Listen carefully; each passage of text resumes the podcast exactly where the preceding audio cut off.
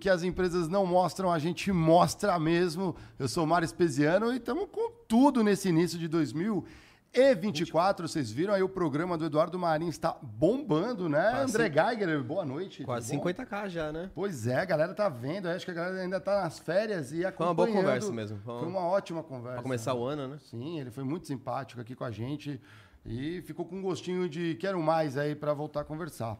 Hoje, galera, vocês estão vendo, eu critiquei, começa o ano com tudo, muita gente de prestígio para brilhantar a nossa mesa. Estamos aqui com um jornalista de respeito esportivo aí, ó, já fez tanta cobertura, passou em tanta empresa, a gente vai comentar isso um pouquinho. Bem-vindo à mesa do Critique, Juca Kifuri, uma honra para o Critique. Honra é minha, ué. Estamos Que aí para o que vier e der. Excelente. Antes da gente já começar a mandar as buenas, vamos falar aqui de quem apoia a existência desse programa. E óbvio, né, que quer começar 2024 numa boa. Vamos falar do CIE, né, galera? Ali o Centro de Integração Empresa-Escola. É, a galera quer começar o ano com trabalho, seja como estagiário, né, seu estágio, ou como aprendiz. Se liga que eles estão com vagas, está com mais 70 mil vagas. Então não tem desculpa para não arrumar estágio, é no Brasil inteiro. É, e essa oportunidade aí é única. E às vezes passa ali, né, tá na sua cidade ali, você tá bobeando, aproveita, entra no link, vocês estão vendo aqui na tela, aqui no QR Code na tela, também tem um link na descrição do vídeo, você pode clicar e acessa. Aproveita se você já estagiou ou se você já foi um aprendiz, recomenda a experiência, indica para aquele teu primo, a tua irmãzinha que chegou no momento ali de arrumar estágio, às vezes é por ali que vai integra e- Aproveitando, ingressar. tá aproveitando, Olha. Marião? É, comecinho de ano, né, pessoal? Então aí quem tá ainda mais procurando um emprego ou um estágio, É. tá com um pouquinho mais de tempo, é, aproveita e preenche certinho lá os dados, né? A gente acabou de receber aqui mensagens dos nossos eh, queridos dizendo que 70% das pessoas não completam o cadastro. Porra. E aí, obviamente, é muito mais difícil. Bom pros 30% que estão conseguindo todas as vagas. Exato. E aí tem um monte de gente reclamando que não, não consegue vaga, né? É, fala, não consigo arrumar emprego, mas você vai ver se o cadastro tá errado. né? Exato. Então, tudo começa pelo começo. Comecem o ano com o cadastro completinho e que seja um ano de muitas bênçãos aí, emprego pra vocês, estágio pra vocês. A gente tem aquela fala, né? O Brasil começa depois só do carnaval. Não, É. isso aí já começou. Pode conferir e também dar uma olhada. A gente tem muito conteúdo no nosso canal de negócios aqui dos Estúdios Flow, é, o Flow SA. Lá tem o Me Ajuda CE. Confere, tem o Dib dando várias dicas para você que está nesse momento de vida. Aproveita. Muito bom. Excelente. Excelente. Excelente. Vamos lá. Bom, galera, para nós é uma honra, assim. Você sabe, Juca, que você está na mesa aqui com um São Paulino e com um palmeirense. Faltou um Santista, né? O Diegão está no revezamento dos hosts, né? Exatamente, exatamente. E- Mas é que o Santos está num outro. então, ele já viu que ele ia ter que falar de patamar. futebol, ele É, já é, falou, hoje eu não é meu melhor dia. ele não é isso. É Hoje- melhor ele ficar é fora. É dia. melhor ele ficar fora pra gente não tripudiar. É, né? hoje é E um... sempre gosto de começar um pouco das origens, né? é, que te levou à tua carreira, né? Como jornalista. Onde foi o despertar lá atrás que você falou Então, assim, pô, eu Mário- quero ser jornalista? assim? Mário, veja, não, não- não- nunca houve esse momento. Veja como são as coisas. Eu fui fazer ciências sociais na USP e a minha intenção era fazer carreira acadêmica. Eu, a minha, o meu objetivo era ser professor universitário. Que legal. é. A coisa que me ligava ao futebol, além da paixão, que sempre, a herança, eu sempre digo, meu pai deixou duas heranças, a retidão e o corintianismo. Tá? Que não sei se Ah, cabe na mesma frase, às meu vezes. pai- hein, ó. é, é, não, não, raramente. É, É, raramente. Sacanagem com os Meu- corintianos. Meu, É. pai, era, meu pai era, era, era promotor de justiça. Então, eu- a educação lá em casa foi muito rígida sobre esse. E era corintianíssimo. Muito bem. Fui fazer ciências sociais. Estou fazendo ciências sociais 1970. Ah, a editora Abril resolve lançar a revista Placar para a Copa de 70. A Copa que o Brasil é tricampeão. Vocês dois não eram nascidos ainda, não era. eu suponho, né? Não, Não, não era. Exatamente. A editora Abril tinha um departamento chamado DEDOC, Departamento de Documentação e Pesquisas Jornalísticas, que havia sido criado em 68 para atender a revista Veja, recém-lançada. Tá? E era um departamento de pesquisa de material do mundo inteiro. para respaldar as revistas, não apenas a Veja. Nasceu pela Veja, mas tinha quatro rodas, tinha a Cláudia, tinha já uma, tinha as revistas infantis, Pato Donald, então tudo mais. Precisava de alguém para atender a revista que ia nascer, a Placar. Tá? E eu tinha um amigo que trabalhava no DEDOC, que sabia da minha paixão por futebol e eu não era apenas um apaixonado por futebol. Eu tinha, eu fazia três arquivos, acreditem em vocês ou não, três arquivos, pessoal, pessoais. Uhum. Um sobre as coisas do Corinthians, outro sobre as coisas do Pelé. Tá? E outra sobre basquete que eu era jogador de basquete, eu jogava basquete no Paulistano. Também. Ah, no Paulistano. Sim, sim. Fui federado, joguei até o time principal do Paulistano e tal. Então, eram as três áreas que eu. E esse meu amigo falou: ó, uh, vai lá. Quando você diz arquivo pessoal, é pasta com pa matérias pasta, que saíram. Exatamente, recorte, recorte de jornal, é. recorte é. de revista e tal. Né? Acho que hoje em dia não tem mais isso. Eu cheguei a pegar eu cheguei a fazer algumas pastinhas dessas, algumas coisas que eu gostava. Hoje é digital, né? Disso. Tudo, claro, é, claro. É, hoje, é. O, hoje o The Doc é o Google. É. Né? Claro, evidente. Né? Muito bem. E esse, então, esse meu amigo falou: eu vou te apresentar lá. Vai lá e dá uma entrevista. Vai aqui. Né? Uhum. E eu fui. e foi uma coisa simpaticíssima. Uhum. Cinco ou seis jornalistas já de. Conversando comigo. Eles foram com a minha cara. E eu fui contratado. Uhum. E eu comecei a trabalhar no DEDOC, o que mudou na minha vida. Eu entrei na USP para fazer a faculdade de tarde. Tive que transferir para o noturno. A editora Abril tinha ônibus que saíam de meia e meia hora a partir das seis horas da tarde até as oito horas da noite em direção à cidade universitária levava seus funcionários para a cidade universitária. E eu fiz durante quatro anos a faculdade trabalhando no DEDOC. Virei gerente, do, primeiro de supervisor de pesquisa, depois gerente do DEDOC. Estou começando a pós-graduação com o professor Vefor, na área de política. Né? Vefor, que depois veio a ser ministro da Cultura uhum. do Fernando Henrique e um dos fundadores do PT. Né? Quando me convidam para assumir a chefia de reportagem da Placar. André Mário, eu nunca tinha feito uma reportagem na vida. Falei para o diretor, você é maluco, né?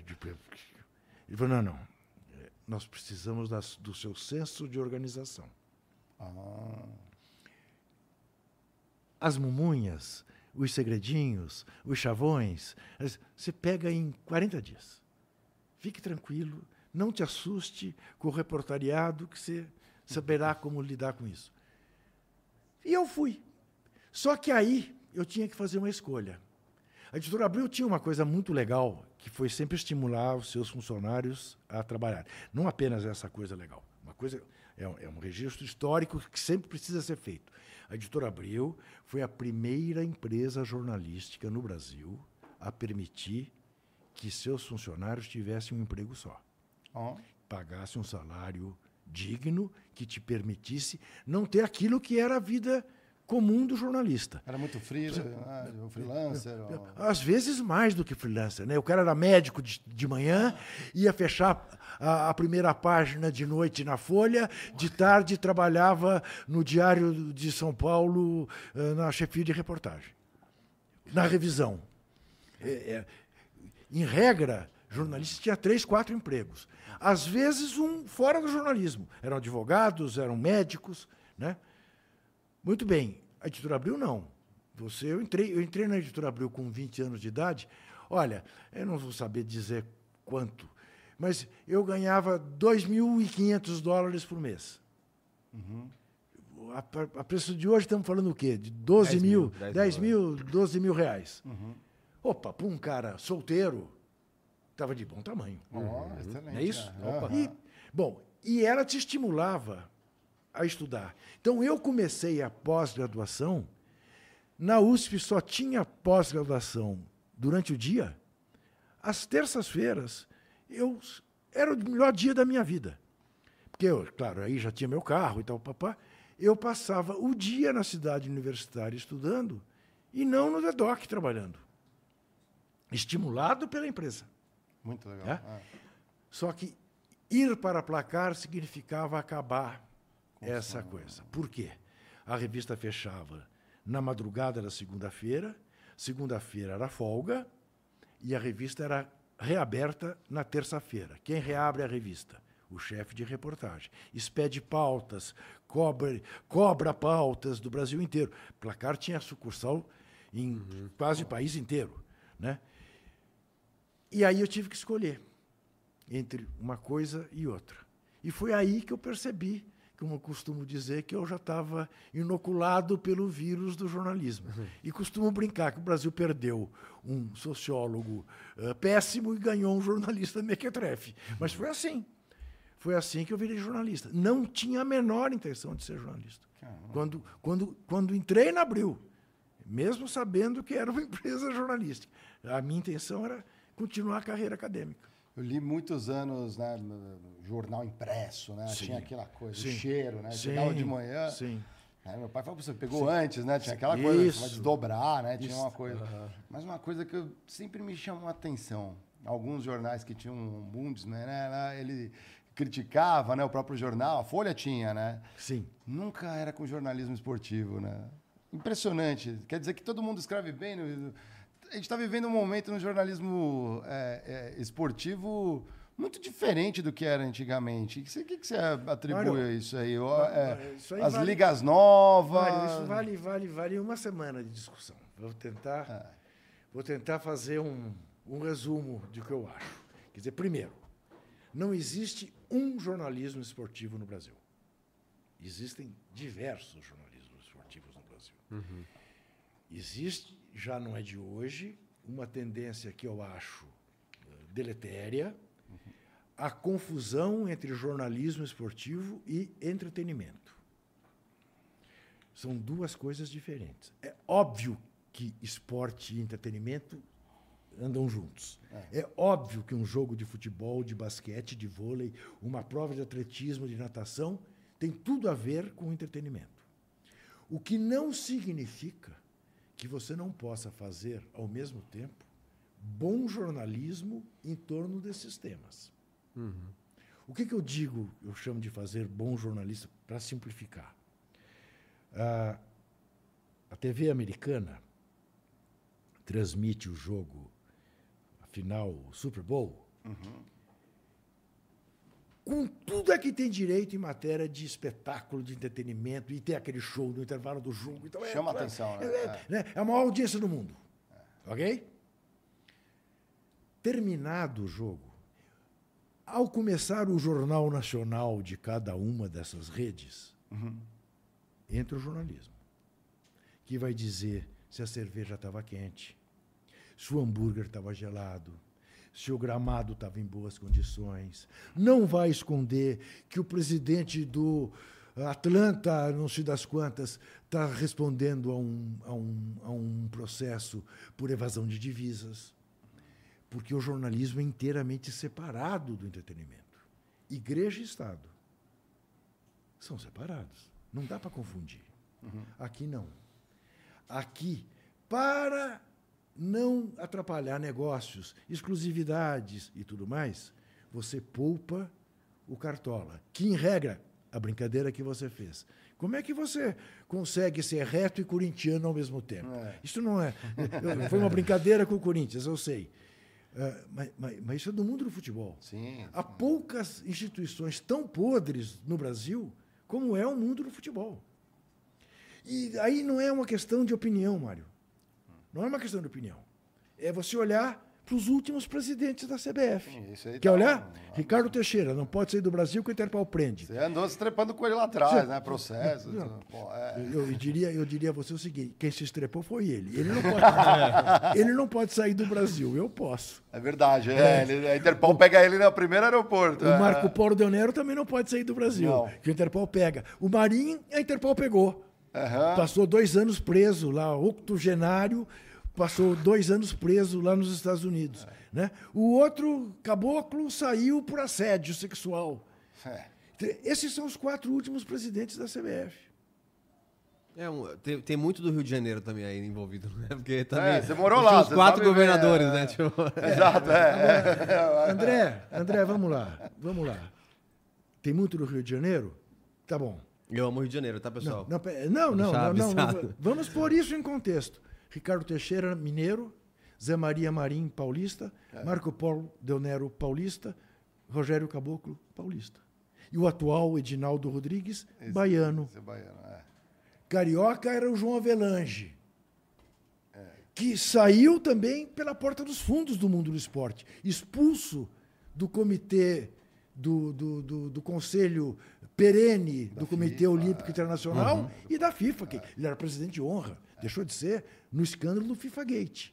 Bom, então, o que eu quero te dizer é o seguinte: a coisa que mais me, me, me deixou constrangido quando se deu o FIFA Gate foi ver na televisão gente, comentaristas e repórteres, estarrecidos com o que estava sendo noticiado, quando todos nós estávamos cansados de saber de tudo aquilo. Sim, é muita cara de pau. né? Alguns, como você disse, receberam mais de 100 processos. No meu caso, a CBF me processou mais de 100 vezes. Sabe lá o que é isso? Sabe lá o que é isso? Você, e, em regra, no Rio de Janeiro, eu tinha que pegar um avião em São Paulo com um advogado, ir ao Rio de Janeiro. Ia ao Rio de Janeiro ser ouvido por um juiz que marcava audiência para uma hora da tarde, às quatro e meia te chamava, dizia, olha, infelizmente, ficou muito tarde, vamos remarcar a sua audiência. E marcava para daí a 15 dias de novo. Para quê? Para desestimular as empresas a me contratarem, porque ficava caro. Ficava caro. Passagem, às vezes hotel, advogado junto. Entendeu? Ficava caro. Agora, desses 100 processos, se eu perdi quatro, perdi muito. Ganhei 96. E, e ganhei o maior dos elogios, que foi um dia ouvir do senhor Otávio Frias Filho, em seguida ao escândalo do, do, do, do FIFA Gate, dizer, ô Juca, vou te falar uma coisa. Eu, às vezes, olhava e achava que tinha um certo exagero seu. Mas aparecia, aparecia tudo tão bem apurado, né? E, e as ações todas terminavam tão bem do ponto de vista do jornal, que eu, tudo bem. Agora eu estou vendo que você foi e é generoso com eles. Porque é muito pior do que você publicou. Eu falei, bom, é que o que, o que a polícia pode descobrir, jornalista não pode.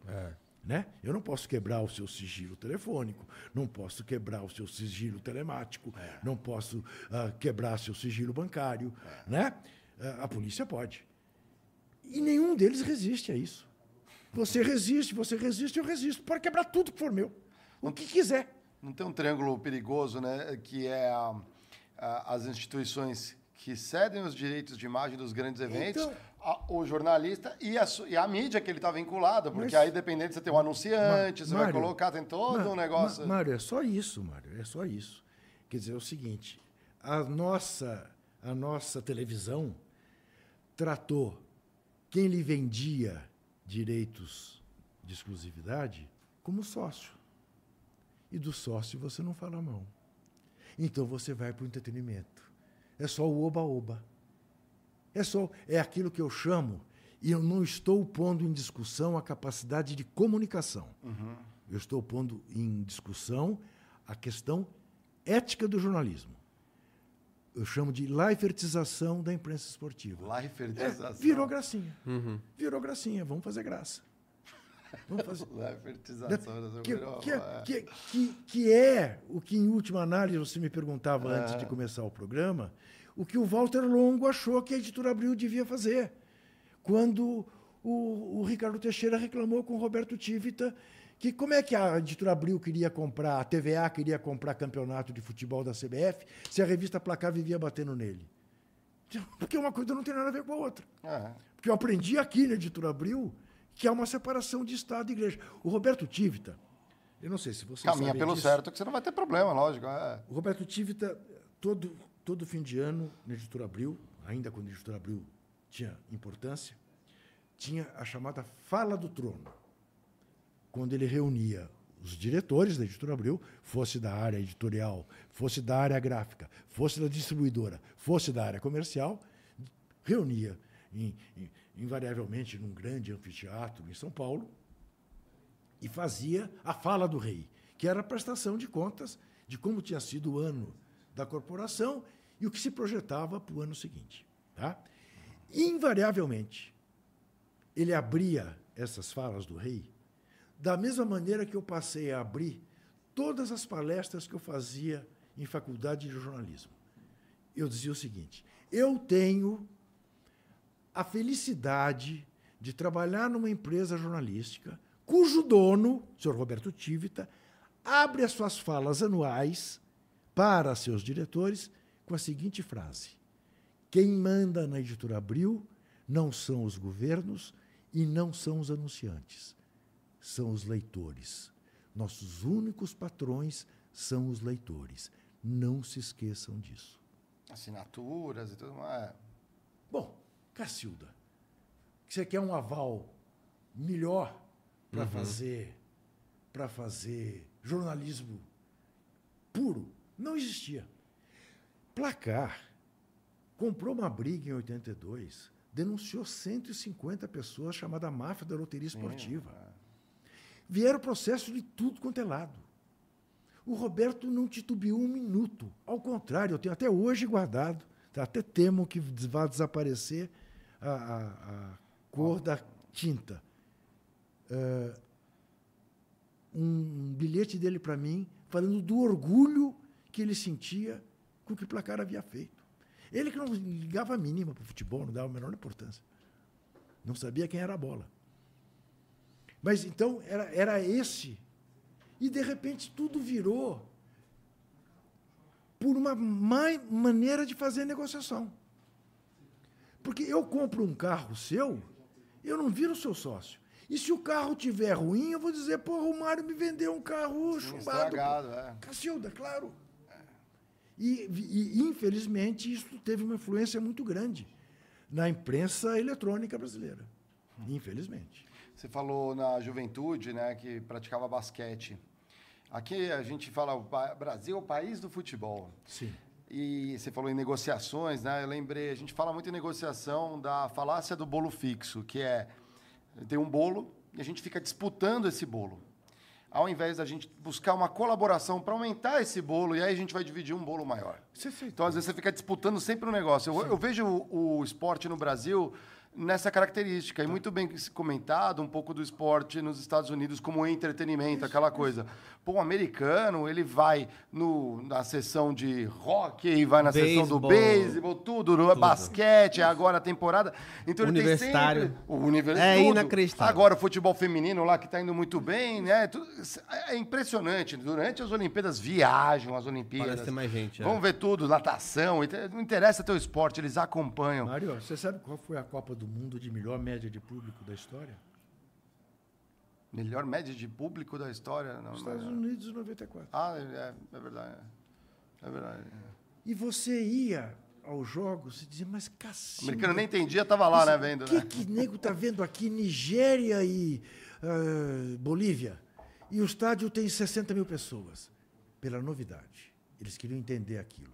Dos, ma dos, maiores, dos maiores sustos que eu tomei como cobrindo Copas do Mundo foi no jogo Brasil e Estados Unidos, dia 4 de julho. Veja você. Aquele que o Leonardo deu a cotovelada no. 4 de julho, é. em São Francisco foi o jogo. Foi no estádio de Stanford. Eu chego, eu chego, nós chegamos ao estádio e o estádio está tomado de camisas amarelas. Eu falei, Cacilda, os brasileiros invadiram os Estados Unidos. Aí para para tocar o hino. E toda aquela gente de amarelo, mão no peito, cantando o índio americano. Eles estavam com a camisa da seleção brasileira. Olha só. Mas para torcer para os Estados Unidos. Uhum. Eles têm isso. Aquele zagueiro Lalas. Lalas, é, isso, isso. Esse jogo foi muito. É, é, é. E é o jogo da cotovelada. Sim, do, do Leonardo, do jogava no São Paulo. Que acaba tendo consequências depois, né? Porque o branco bate a falta controlando, então, enfim. Tudo, é, exatamente. Né? E o Leonardo fora da Copa. Mas então, houve, deu-se essa confusão. Então você passou a ter o chamado jornalismo mais independente na mídia uhum, impressa. Só falar um pouquinho mais próximo. Aqui, na mídia é, impressa, é. entendeu? Uhum. Uh, e não na mídia eletrônica. À medida que as coisas foram mudando, as plataformas foram surgindo, você tem hoje uma outra realidade. Uhum. Você tem isso de uma maneira é, é, menos controlável. Mas você tem também, evidentemente, o fenômeno das transmissões por streaming e tal. Então, você tem que cuidar muito de não perder a sua independência para ter o evento. É. Você ser capaz de fazer a separação. E ser capaz de mostrar para quem você, de quem você comprou, que é bom para ele que seja assim. Eu sei que isso parece uma utopia num país como o Brasil, mas eu nunca vou me esquecer, e eu já era diretor da Playboy. Uhum. Uh, a Playboy fazia aqueles testes de bebida. Uhum. Lembra? Tinha os testes de bebida, gin, uhum. vinho, uhum. não sei o quê. O Ricardo Castilho era o grande, o grande uh, provador. da, fazia os testes de Playboy. E um belo dia saiu um teste de gin. E o gin da Seagrams pegou quarto lugar. Oh. A Seagrams era o maior anunciante de bebidas da editora Abril. A Seagrams tinha acabado de trocar o seu presidente no Brasil. Veio um americano para cá, um outro americano. E ele simplesmente avisou Roberto Tivita que ele ia tirar todas as propagandas das siglas em todas as revistas da Abril se a Playboy não fizesse um erramos em relação ao teste. Do... nunca me esqueço. Eu fui almoçar com esse cara, com o vice-presidente editorial da Editora Abril, o senhor Tomás Souto Correia. Eu um, confesso a vocês, um pouco intimidado. Lógico. E achando que eu ia fazer um jogo de cintura com o cara. Uhum. E o Tomás junto, mais velho, mais experiente e mais responsável pela editora Abril do que eu. E o americano, muito mal-humorado, nunca me esqueço, fomos almoçar no Fazano. Oh. O americano, muito mal-humorado, sentou-se e disse: é um absurdo o que vocês fizeram com o meu gin. Não admitimos e exigimos uma retratação. Senão, eu vou tirar. O Tomás olhou para ele, eu quieto, calado. Tomás olhou para ele e falou assim: Sabe por que, que você não vai fazer isso? Porque se você fizer isso, você vai perder o espaço nas melhores revistas produzidas no Brasil. Os produtos Seagrams vão estar fora das melhores publicações do país.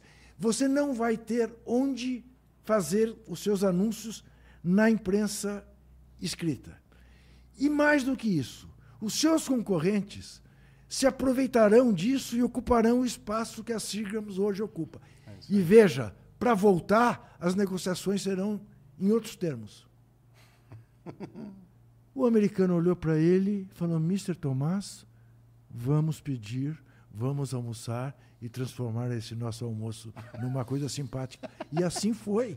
É lógico. E, e assim continuou. Não, abriu, você chegava numa banca, era dominada pelas e acabou. editorações. O... Era... Tem dois pontos aí que eu acho interessante a gente discutir, porque assim, é, até para eu querer ouvir a opinião.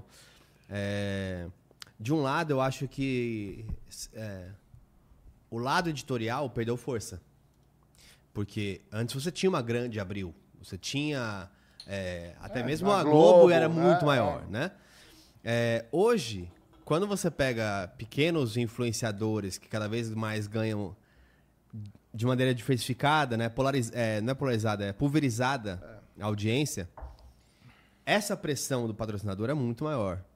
Eu sei que a gente já fez coisas aqui, tipo, de, de cortar relações com patrocínio, do dia pra noite, porque assim, eu acho. Foi o que me fez até ficar aqui no, ao longo do tempo, né? Como orgulho mesmo de, de ver, caramba, peitou mesmo, e que legal.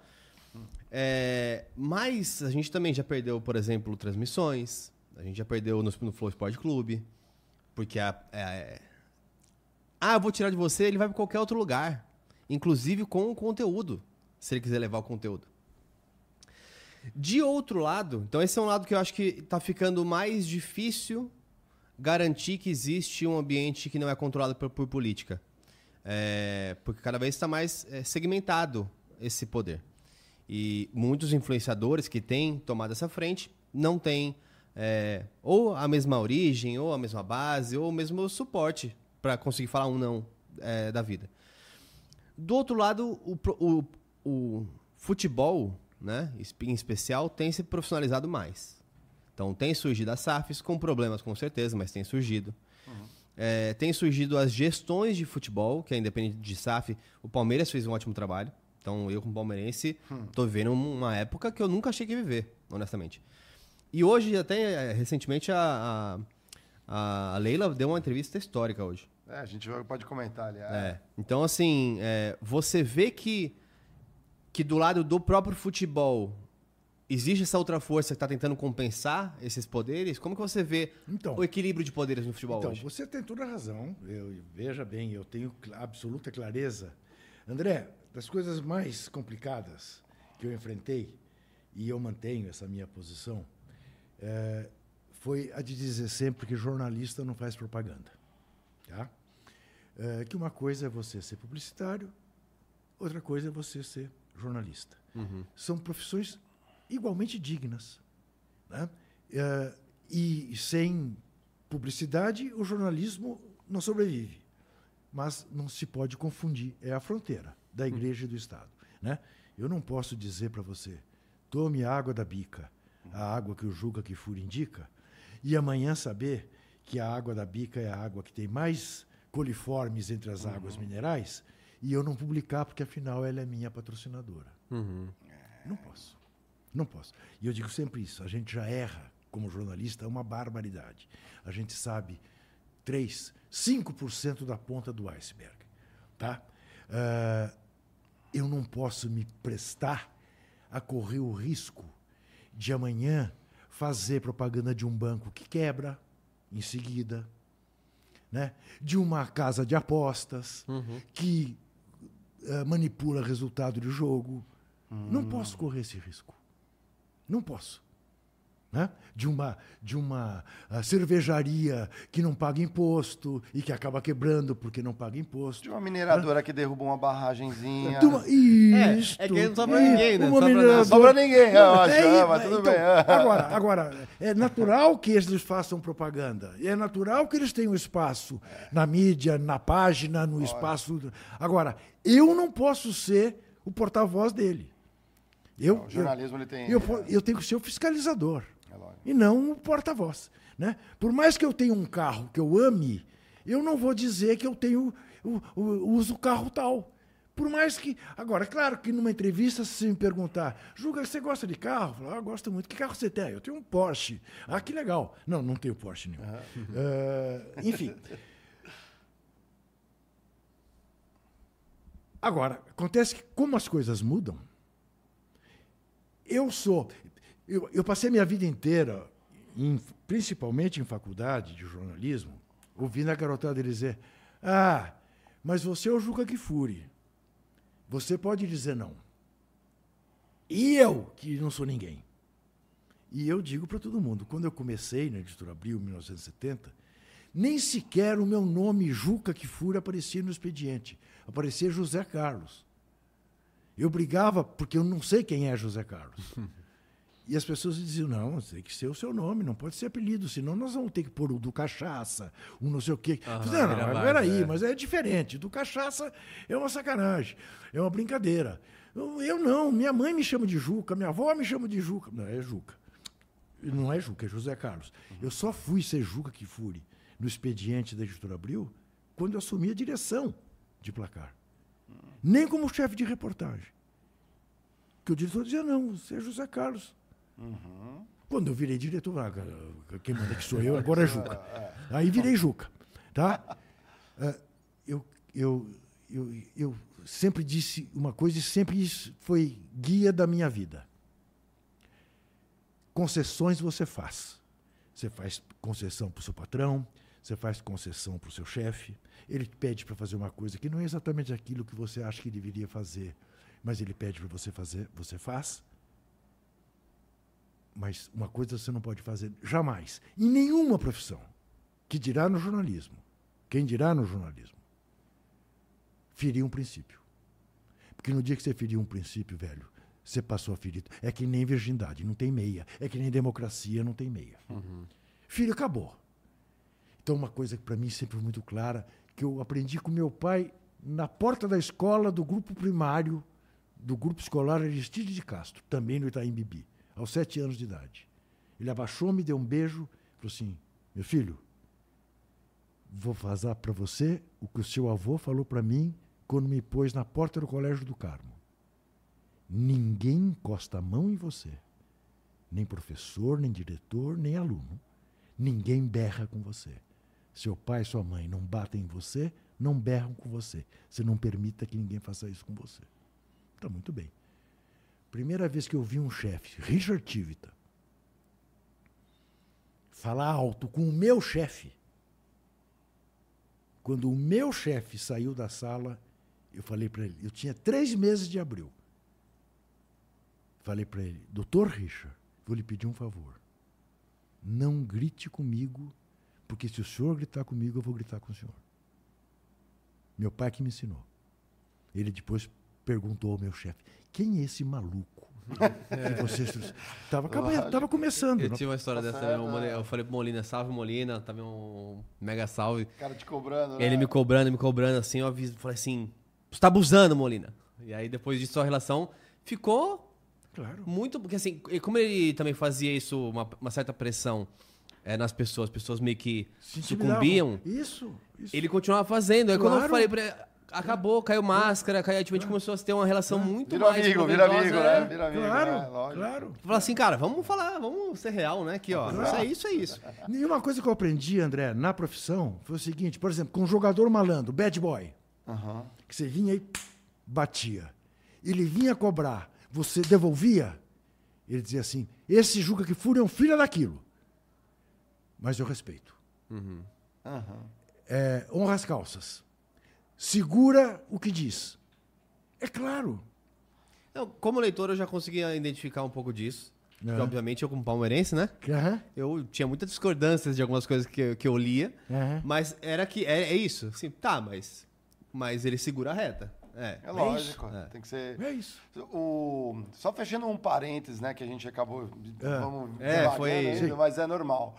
É, por isso que é uma conversa, né? O podcast não é aquela entrevista sim, rapaziada, dos, eu- eu- dos, dos outros esportes, Então, né? então, Porque, então vamos assim, nessa. É. Então, de- deixa eu só desenvolver essa coisa da propaganda dos patrocinadores. Ah. Eu sou perfeitamente capaz hoje de me colocar no lugar dessa garotada que está começando com podcasts. Outro dia fui num, uma simpatia, tomando uma. com- né? Bom, que se eles não tiverem um patrocinador que é uma casa de apostas, eles não têm patrocínio. E eles têm que fazer o merchan da casa de aposta. Eu preferia que não fosse assim. Mas aí azar meu. Azar meu. Porque é assim que é. O, o ponto também é que hoje, assim, como é que você vai cobrar de, de- de uma pessoa dessa hoje, né? É uma, um standard que nem a própria líder do Brasil tem. E- e- boa, André, eu ia chegar nisso. Aí um belo dia a Rede Globo libera o Galvão Bueno para fazer propaganda. E o Galvão Bueno passa a fazer propaganda do Passat, da Chevrolet, da, da Volkswagen, que é patrocinadora da CBF, da Brahma. Como é que faz? Aí eu digo, bom, critico. Critico. Porque não precisa. Galvão Bueno não precisa fazer isso. Né? É, vai ser ganancioso assim na China. Né? Agora, a Rede Globo abriu esse precedente. Para quê? Para diminuir salário do seu, do seu narrador, do seu, da do seu porta-voz. É aquele convite, ó, eu estou reduzindo seu salário, mas, Mas é um os- convite a ganhar mais Aí, agora- com os anunciantes. Adoro o Você sabe, né? você sabe quem fazia isso, Mário? É. O Assis Chateaubriand, o famoso Assis Chateaubriand. O, rep- o diretor de, de jornal, o jornalista, o repórter ia pedir, ia pedir aumento para ele e dizia: Mas escuta, meu velho, você tem uma carteirinha dos Diários Associados? Você precisa pedir aumento para mim? vá achacar. Claro que era diferente, mas vá achacar. E aí descobriram né, dedo de, de gente na garrafa de Coca-Cola, né? Houve todos esses Sim, escândalos. é, né? rato, que, é. que era uma maneira. Rato, isso, né? Que era uma maneira de dizer, ah, não quer anunciar, não quer me dar um anúncio seu, então vou dizer, vou dar na primeira página que acharam um dedo de um operário na, na garrafa da Coca-Cola. Sem apurar nada, né? Claro, É, é. era mentira. Né? Era para tomar grana. Do, né? É uma maneira moderna de fazer a mesma coisa. PR também. O PR também se evoluiu muito. É, é isso. Agora, Mário, eu vou te contar. Essa é uma experiência, é um case que é delicioso e ao mesmo tempo é triste contar. Na editora Abril tinha um- uma, uma, uma lei não escrita, tá? que as impressoras de editora Abril eram tão modernas, eram sempre tão up-to-date, que nenhuma revista da Abril podia entrar numa máquina para rodar e rodar menos de 100 mil exemplares. Era daí para cima. No momento que a Veja vendia 1 milhão e 200, que Playboy vendia 500 mil, 600 mil, que Cláudia vendia 400 mil, que Nova vendia 200, Quatro Rodas 180, placar estava sempre ali, ó. 120, 130, 120, 130, 150 às vezes. Aí quando tinha uma grande coisa, vendia 300 mil, mas voltava para 120, 130. Porque a concorrência com placar né, eh, era brutal. Né? Programa de rádio na hora do almoço em três rádios, programa de rádio no final da tarde em três rádios, um caderno de esportes em cada um dos jornalões. Né? Era, era difícil você ter um, toda Surgiram semana... outros um- folhetins, né? De isso, esporte, isso, pulança, né? aquelas coisas. ah. Era, era difícil você ter, você ter uma, uma, uma revista semanal que fosse criativa toda semana e tivesse alguma coisa que. Bom, e aí a Placar começou a chegar nesse, nessa perigosa fronteira de vender menos de 100 mil exemplares. E um belo dia o Roberto Tivita falou: escuta, por que não fazemos aqui no Brasil a Sport Illustrated? Que é uma revista maravilhosa. É verdade. Sim. Falei, pô, Roberto. Cheio de estatística. Não, não, não, de- não. E, era, e era uma revista, quer dizer, que aproveitava na perfeição o fato da, das, das, das temporadas dos esportes americanos. Né? A temporada do basquete, que é junto com a, com a, com a temporada do, do, do, do futebol americano, mas a do beisebol é diferente, enfim. Mas era uma revista que tinha os- alguns dos melhores jornalistas americanos, textos magníficos e tal, literários e para E nós lançamos, aos poucos, aplacar todos os esportes. Quando a gente lançou a Placar Todos os Esportes, a última edição de Placar tinha vendido 105 mil exemplares. Tá? A Placar Todos os Esportes, com campanha, com não sei o que, nunca me esqueço, foi o Duda Mendonça quem fez a campanha, lançamento de Pla- Placar Todos os Esportes, outdoors do Brasil inteiro e tal. A revista vendeu 130 mil, que não era exatamente, a gente achava que ia vender muito mais. Na semana. se- Ah, sim, vendeu 130 mil. Recebo do Roberto um bilhete. Juca, pela primeira vez, li placar de cabo a rabo. Nó. Ótimas matérias, ótimos textos. A matéria que, que ele- de golfe, a matéria sobre o golfe, que ele era golfista. Matéria sobre o golfe está muito bem escrita e muito verdadeira e não sei o quê. Parabéns. Aí eu escrevi para ele: Obrigado, Roberto. Bom que você tenha gostado e tal. Também gostei. Mas estou preocupado, ela vendeu menos do que eu imaginava. Ele falou assim: Juca, nós vamos mudar de público. Sim. é. Eh, vai ter uma mudança de público. A revista vai chegar a vender uns 30 mil para. Falei, meu Deus. A revista seguinte vendeu 90 mil. Ixi, já foi caindo. É. Ele me mandou outro bilhete. Muito boa edição, parabéns. Eu, malandramente, escrevi para ele, Roberto, estamos começando a nos aproximar da sua meta. E ele respondeu de volta, Juca, estamos trocando de público. Quando chegou em 50 mil, mandou voltar a placar futebol. Ah. é, mas ele podia ter até o argumento de, ó, tô mudando de público, é um público que mais qualificado, o anunciante tem um outro perfil. Mas não teve paciência. É, difícil ter paciência para isso. Mas, mas, aí você vê a contribuição, não só a placar, mas a, a cobertura jornalística, então, né? Eu sei, mas... Não, não olha mais Mário, nada. Eu, Mário, eu sei, veja não desenvolve, né? Eu, eu adoraria são, viver... São emoções e pessoas. Eu adoraria viver num país poliesportivo. Mas, Mário, eu, sempre dou esse exemplo. Sempre é. dou esse exemplo. Você jogou handball na escola? Eu era mal, joguei basquete, fui federado tá, tá. também. Você é. jogou? Joguei, eu era Todo mundo. Handball. Todas as pesquisas que Placar fazia sobre os esportes prediletos dos brasileiros, porque Placar cobria a Fórmula 1, jogo, é. cobria a Fórmula 1 direito, uhum, direito, né?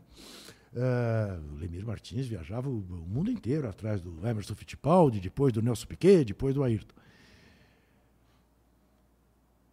Todas as pesquisas que a gente fazia sobre o esporte predileto, além do futebol dos nossos leitores, o primeiro esporte que aparecia era handball.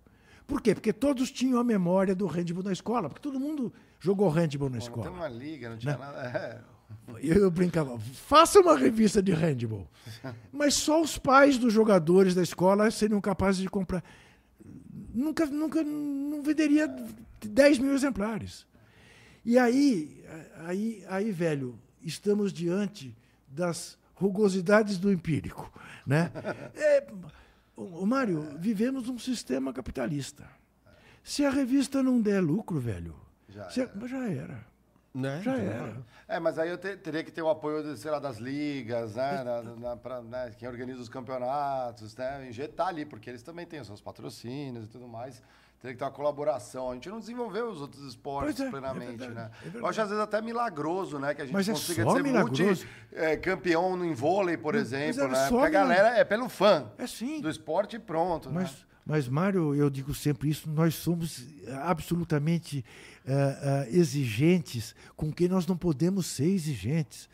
Você querer que um atleta brasileiro, que em regra é, é fruto de geração espontânea, é, faça mais do que faz, é um absurdo.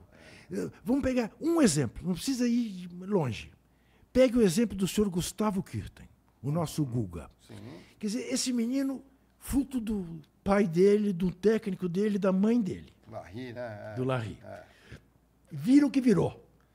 Durante mais de um ano, tenista número um do mundo. É. Tricampeão em Roland Garros. Né? E tudo para não dar certo, pelo biotipo, eles olhavam e achavam tudo. ele meio tudo. desengonçado, né? É, é, um gênio. É. O que ficou da experiência do Guga? Quer dizer, nós não tivemos a sabedoria de ter uma federação de tênis capaz de pegar aquele boom que houve em torno do tênis, que você via moleque na rua pôr uma corda entre dois postes e, e bater a raquete. Não fomos capazes. Quer dizer, a gente leva surras da equipe argentina de tênis. Então, os argentinos. Na Davis, né? A gente tudo, adora. E todos os argentinos que tem um é. quarto Chilenos também. É que o que acontece aí, num ambiente bem macro, é igual a revista. Para as empresas de tênis hum. né, investirem no Brasil, as, as, maiores são de fora. Porque os maiores talentos sim, estão fora. Sim. Então, para elas investirem no Brasil, tem que ter um mínimo de 200 mil jogadores ativos que, que gastem X de reais por, por mês. É. Como não tem. Mas tem que desenvolver o mercado, né? É. Não tem patrocínio. Aí deveria ter uma, uma marca nacional que vai desbravando esse mundo, a, a, as organizações, enquanto não tem ainda né, o cenário, é um papel de todo mundo. É, é mais fácil para a gente ver isso hoje na internet, porque as coisas estão nascendo agora. Então, os jogos online que prosperaram e que não prosperaram foram os que fizeram isso. Fizeram uma base de equipes que são vencedoras, ganharam mundiais, e aí veio a estrutura. Uma Gamers Club, tô falando mais do, do CS, por exemplo.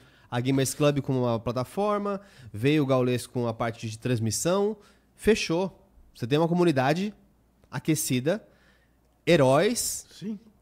e a base que suporta isso no Brasil, para gerar essas coisas, sem ter algumas tentativas de voo de galinha, né? O basquete teve também. André, você tem toda. André, André, o tempo que eu joguei basquete, o, Brasil, o basquete era o segundo esporte nacional.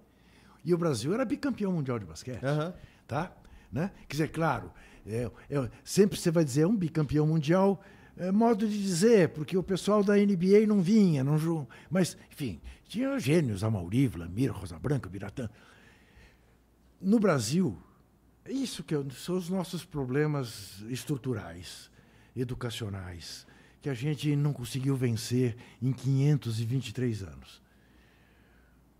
Nós vendemos a mentira para o nosso povo de que a partir das Olimpíadas do Rio de Janeiro, o Brasil se tornaria um país poliesportivo.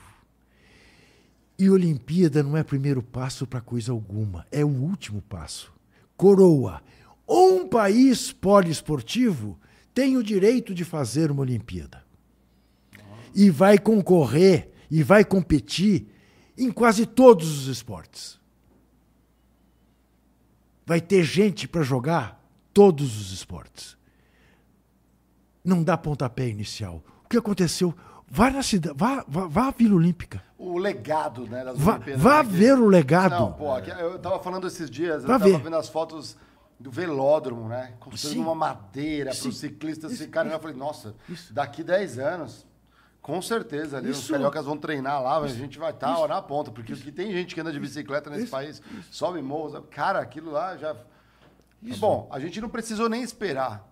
Basta lembrar da- do tratamento de água da piscina olímpica. Isto. Lembra que entrou Isto. algas ali, Isto. ficou, Isto. não dava para ver por baixo, Mário, né? Mário, você já se deu conta? Nadaram na gelatina, né? Era muito Você o já se deu, é campeão, você né? já se deu conta de, em regra, de onde vêm os remadores brasileiros?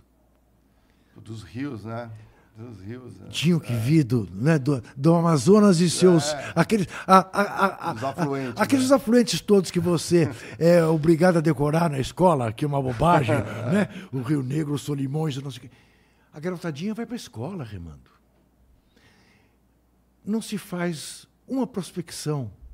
né? Se tem remador, é aqui, na raia olímpica da, universi- da cidade universitária, na Lagoa Rodrigo de Freitas, não sei o quê.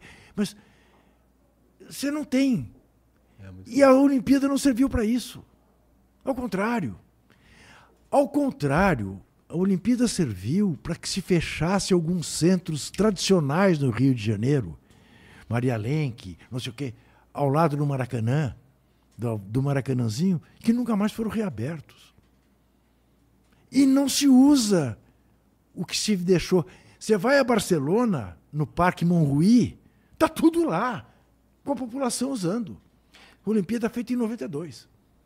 Eu Vou fazer um comentário é, e sem clubismo, tá, galera? Né? Porque eu sou São Paulino. Mas tem uma das coisas que eu mais me orgulho no, no clube são as estrelas douradas, né?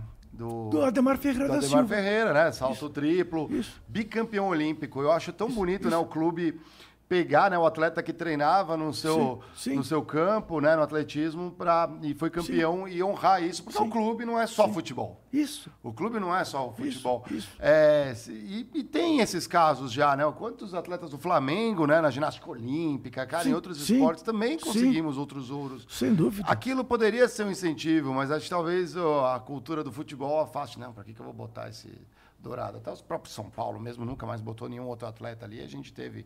É, Heider Joff, por exemplo. Exatamente, no boxe e tudo mais, né? Então, assim, é curioso, né? A gente não... pe- Perde um pouco e, é, e disso e não desenvolve o Não, esporte. e o mais triste de tudo, Mário, é que, além do mais, estamos perdendo o nosso reinado no futebol. Né? Pois é, É, tem isso. é isso. Né? Porque veja uma coisa, como as coisas são, né? A evolução. Né? É, uma coisa que a gente sempre se orgulhou e que sempre foi um diferencial do futebol brasileiro é a questão da miscigenação. Né? Sim. É, então a coisa do, da habilidade que o brasileiro tem para o drible, né, para a coisa surpreendente, para o desconcertante e tal. Hoje você pega, você pega a seleção da Holanda, tem seis jogadores negros. Hoje os colonizados voltaram para os pa ocupar os países colonizadores. A França, E a você- França, então, né, isso, a França, inteira. todos, Todos, né, todos. todos. Até a Bélgica Né? tem, é. Sim, sim, sim. Menos sim. a Argentina.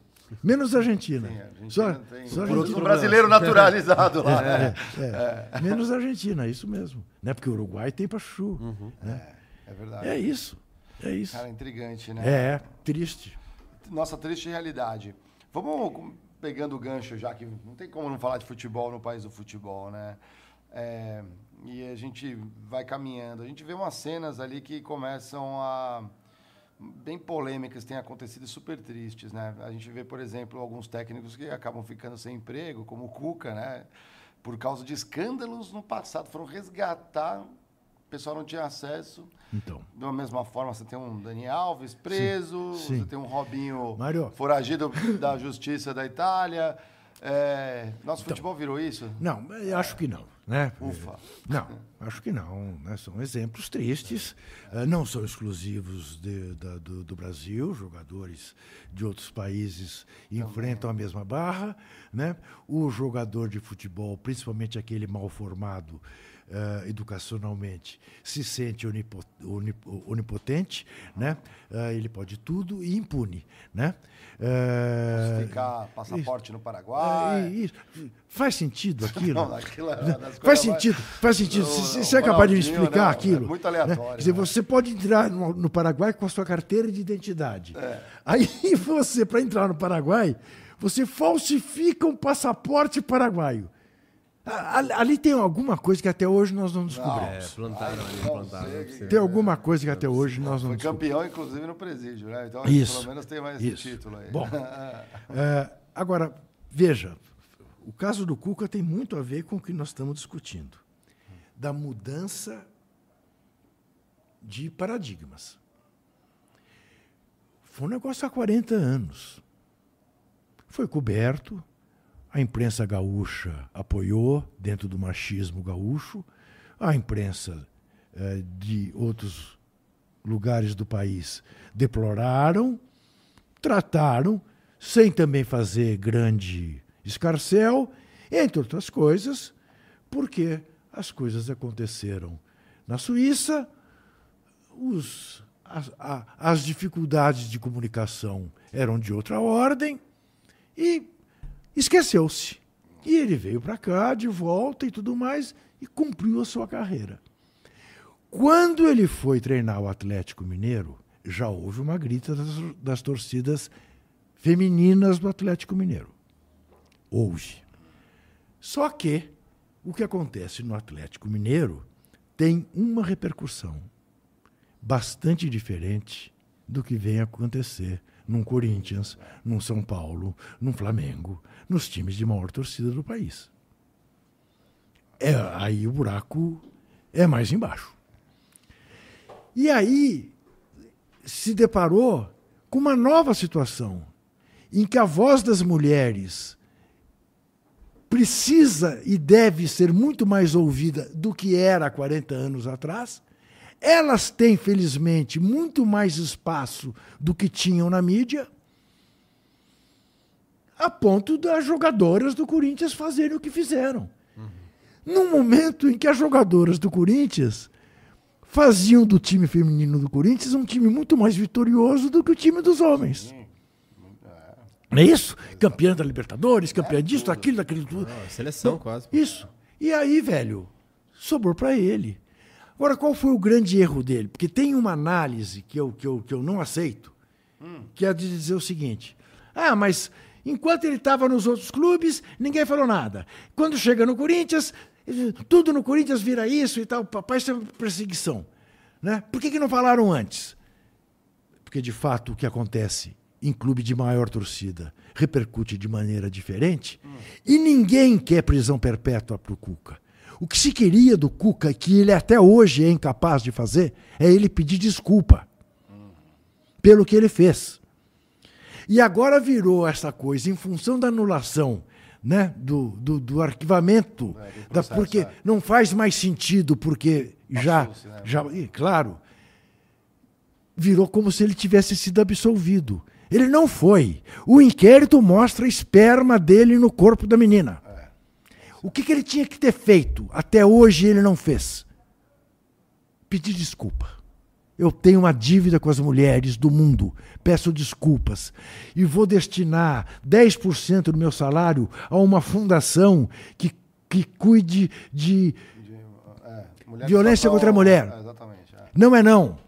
Isso. Vou ajudar a fazer essa campanha. Eu que sou pai de duas filhas, tenho uma neta. Do Tenho... limão à limonada, exato. Não, não, é turrão. É tur... Agora, eu, eu, um pouco, né? Como é, eu, né? eu até sou capaz de entender, Mário. Você sabe o que eu acho? Às vezes, isso aí Freud explica, né? É, você comete uma barbaridade, se arrepende a tal ponto da barbaridade que você cometeu, não se identifica na barbaridade que você cometeu e você passa a negar para si mesmo que você a tenha cometido. E a partir de um determinado momento, você passa a acreditar naquilo que você criou para você mesmo. Opa, temos um caso muito emblemático no Brasil desse. Sem entrar em mais detalhes. Sim, exato, é, exato. É. Um cenário que uma pessoa que também foi não absolvida. Mas é só o que eu acredito. É, eu tenho uma divergência. Eu sei de que você está falando, eu tenho uma divergência. Porque eu acho. Não acho que porque é pelo mal, tá? Não, não, Mas assim. não é... é... é que eu acho que ele não cometeu aquilo que um juiz Sim, parcial. concordo, concordo. Concordo É, também. isso, isso, Isso é só pra não. Tá, não ok, ok, virar ok. pavão. Eu sei, eu sei. É. Não, vamos nessa. O... Tem uma coisa que a gente precisa comentar, porque está muito fresquinha, que é, a, é, a- essa votação da FIFA ali, né? e o Messi, é, o pessoal tá, tá- virou meme, né? Assim, ele jogou bola com o filho, fez Isso, dois gols é em o casa. melhor do ganhou um mundo. prêmio. Isso. Ô, ô, Que- que- você que viu Mário, Pelé, viu tantos, Mário, Mário, Cruyff, Mário, Mário. Mário, Pô, Mário. eu não vivi essa Não, época, Mário, mas eu mas peraí. por... Mário, veja bem. É. Vamos lá, vamos separar as coisas. O Messi é o melhor jogador do mundo. O Messi é melhor jogador que o Haaland. O Messi é melhor jogador que o Mbappé. O Messi é melhor jogador que o Cristiano Ronaldo. Só que o prêmio não é para o melhor jogador do mundo. O prêmio é para o melhor jogador da temporada Exato. 2022-2023. Não abarca a Copa do Mundo que o Messi ganhou para a Argentina e pela qual ele foi eleito pela sétima vez o melhor jogador da temporada. Desta vez, não havia o que justificasse. Quem vota são os capitães. Não, né? mas, não, mas daí é que tá. 25% dos votos populares. Ah, Isto muda tudo. Eu dei esse exemplo numa nota que eu fiz.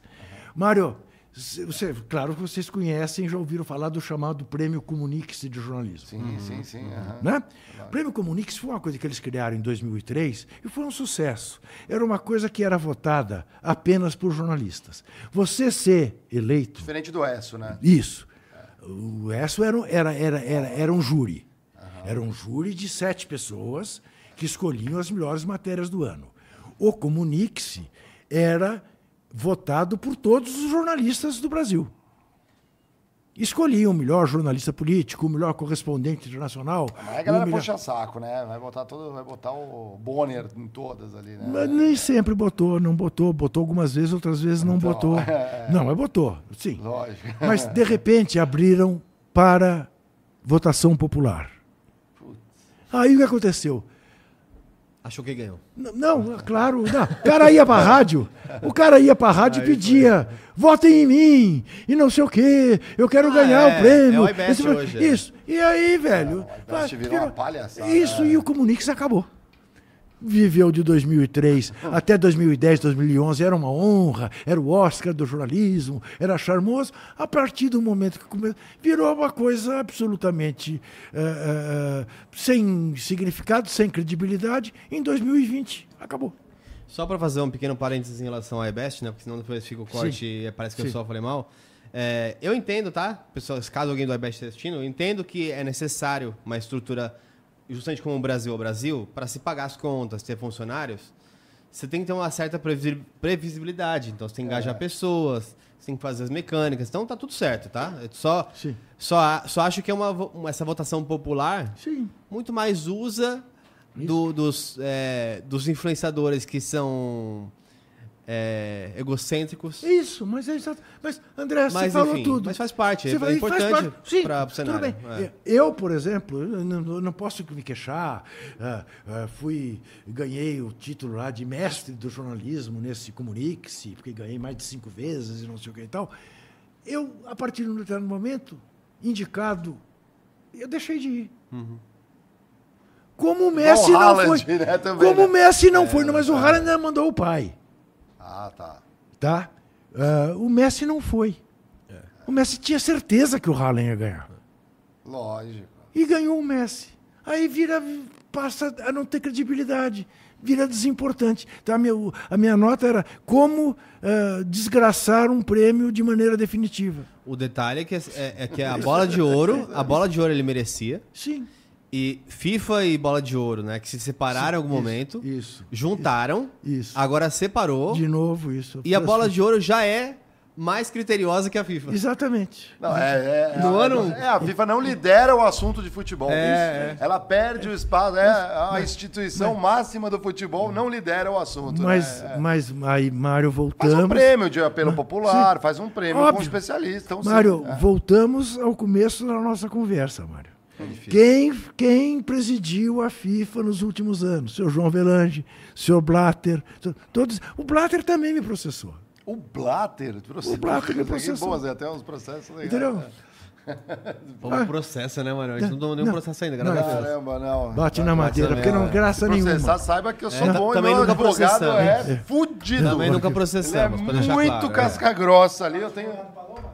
Não é o advogado Paloma, não. Eu tenho um aí, ó. Eu tenho o doutor Paulo e também eu tenho o doutor Duro. E aqui, o doutor Santos também, né? aqui. E o nosso quiochão aqui dos estúdios. Tá. Então. Não, porque às vezes o cara vai na pessoa física ali, vai que.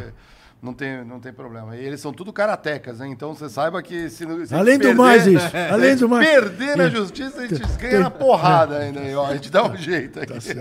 O, pô, é, é curioso, né? A gente está vivendo um momento de tantos astros, né? Eu, particularmente, gosto muito do Cristiano Ronaldo, porque o Messi é impossível, é um talento, né? E o Cristiano, ele meio que mostra que, que se você esforço- dúvida. dedicação, Sem dúvida. isso é um dúvida. exemplo até para qualquer outra coisa. Sem dúvida. É um- E- de certa maneira, é um raí, né? Exato. O ra- exatamente. O, o magro Sócrates era o gênio, era o cara que tinha o Ah, talento fumava, espontâneo, é. bebia, fumava.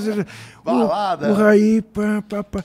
se você comparar as carreiras, obviamente a do Raí é muito mais vitoriosa que a do Sócrates. Até para mundial. Já, já começa a Não, sacanagem. sim. É verdade, é verdade. Não, por que é. você vai falar Seu de Mundial? Pô, Mário, mas Não, que- vamos falar de outra por que, que coisa, você vai né? falar de Mundial Não, aqui? Vai Ah, mas um, tem um bom ponto. Vamos tirar seu clubismo, então. O- Vamos lá. Por que, Você vai O Que Mauro Bet veio aqui e falou por que, que. que a o- TNT é. Internacional publica a, a imagem da FIFA com o Palmeiras como primeiro campeão É. e a TNT Nacional tira isso propositalmente Por que para não? publicar para o público? Porque a TNT Internacional está equivocada. André, vou falar sério. Não manjam de futebol. assim, é. né? André, eu vou falar seríssimo com você. Eu vou falar seríssimo, não, sem nenhuma ironia. Sim, sim. André, a Copa Rio de 51 foi provavelmente o título de clube mais importante que um clube brasileiro já ganhou. Tá? Por quê? Porque vindo daquela depressão de 50, o Palmeiras vai e ganha o título como ganhou. Tá? De um torneio que juntava alguns bons times do mundo e que o Palmeiras mostrou que o futebol brasileiro permanecia sendo objeto de respeito. Quando o Santos ganha o primeiro campeonato mundial, já em 1962, o Brasil já tinha ganho- ganhado o Mundial de 58 e o Mundial de 62. O complexo de vira-latas do senhor eh, Nelson Rodrigues já estava enterrado. Nós já sabíamos que nós éramos bambambãs nessa área do futebol. Tá? Portanto, os dois títulos do Santos, embora do cacete, do Rei Pelé, os cambal, tal, não tinham a mesma importância do ponto de vista da manutenção do nome do futebol brasileiro que teve o título do Palmeiras. Qual é a bobagem do Palmeiras? É que a partir do momento que o São Paulo ganhou o Mundial, que o Corinthians ganhou o Mundial, nós temos que ter um Mundial.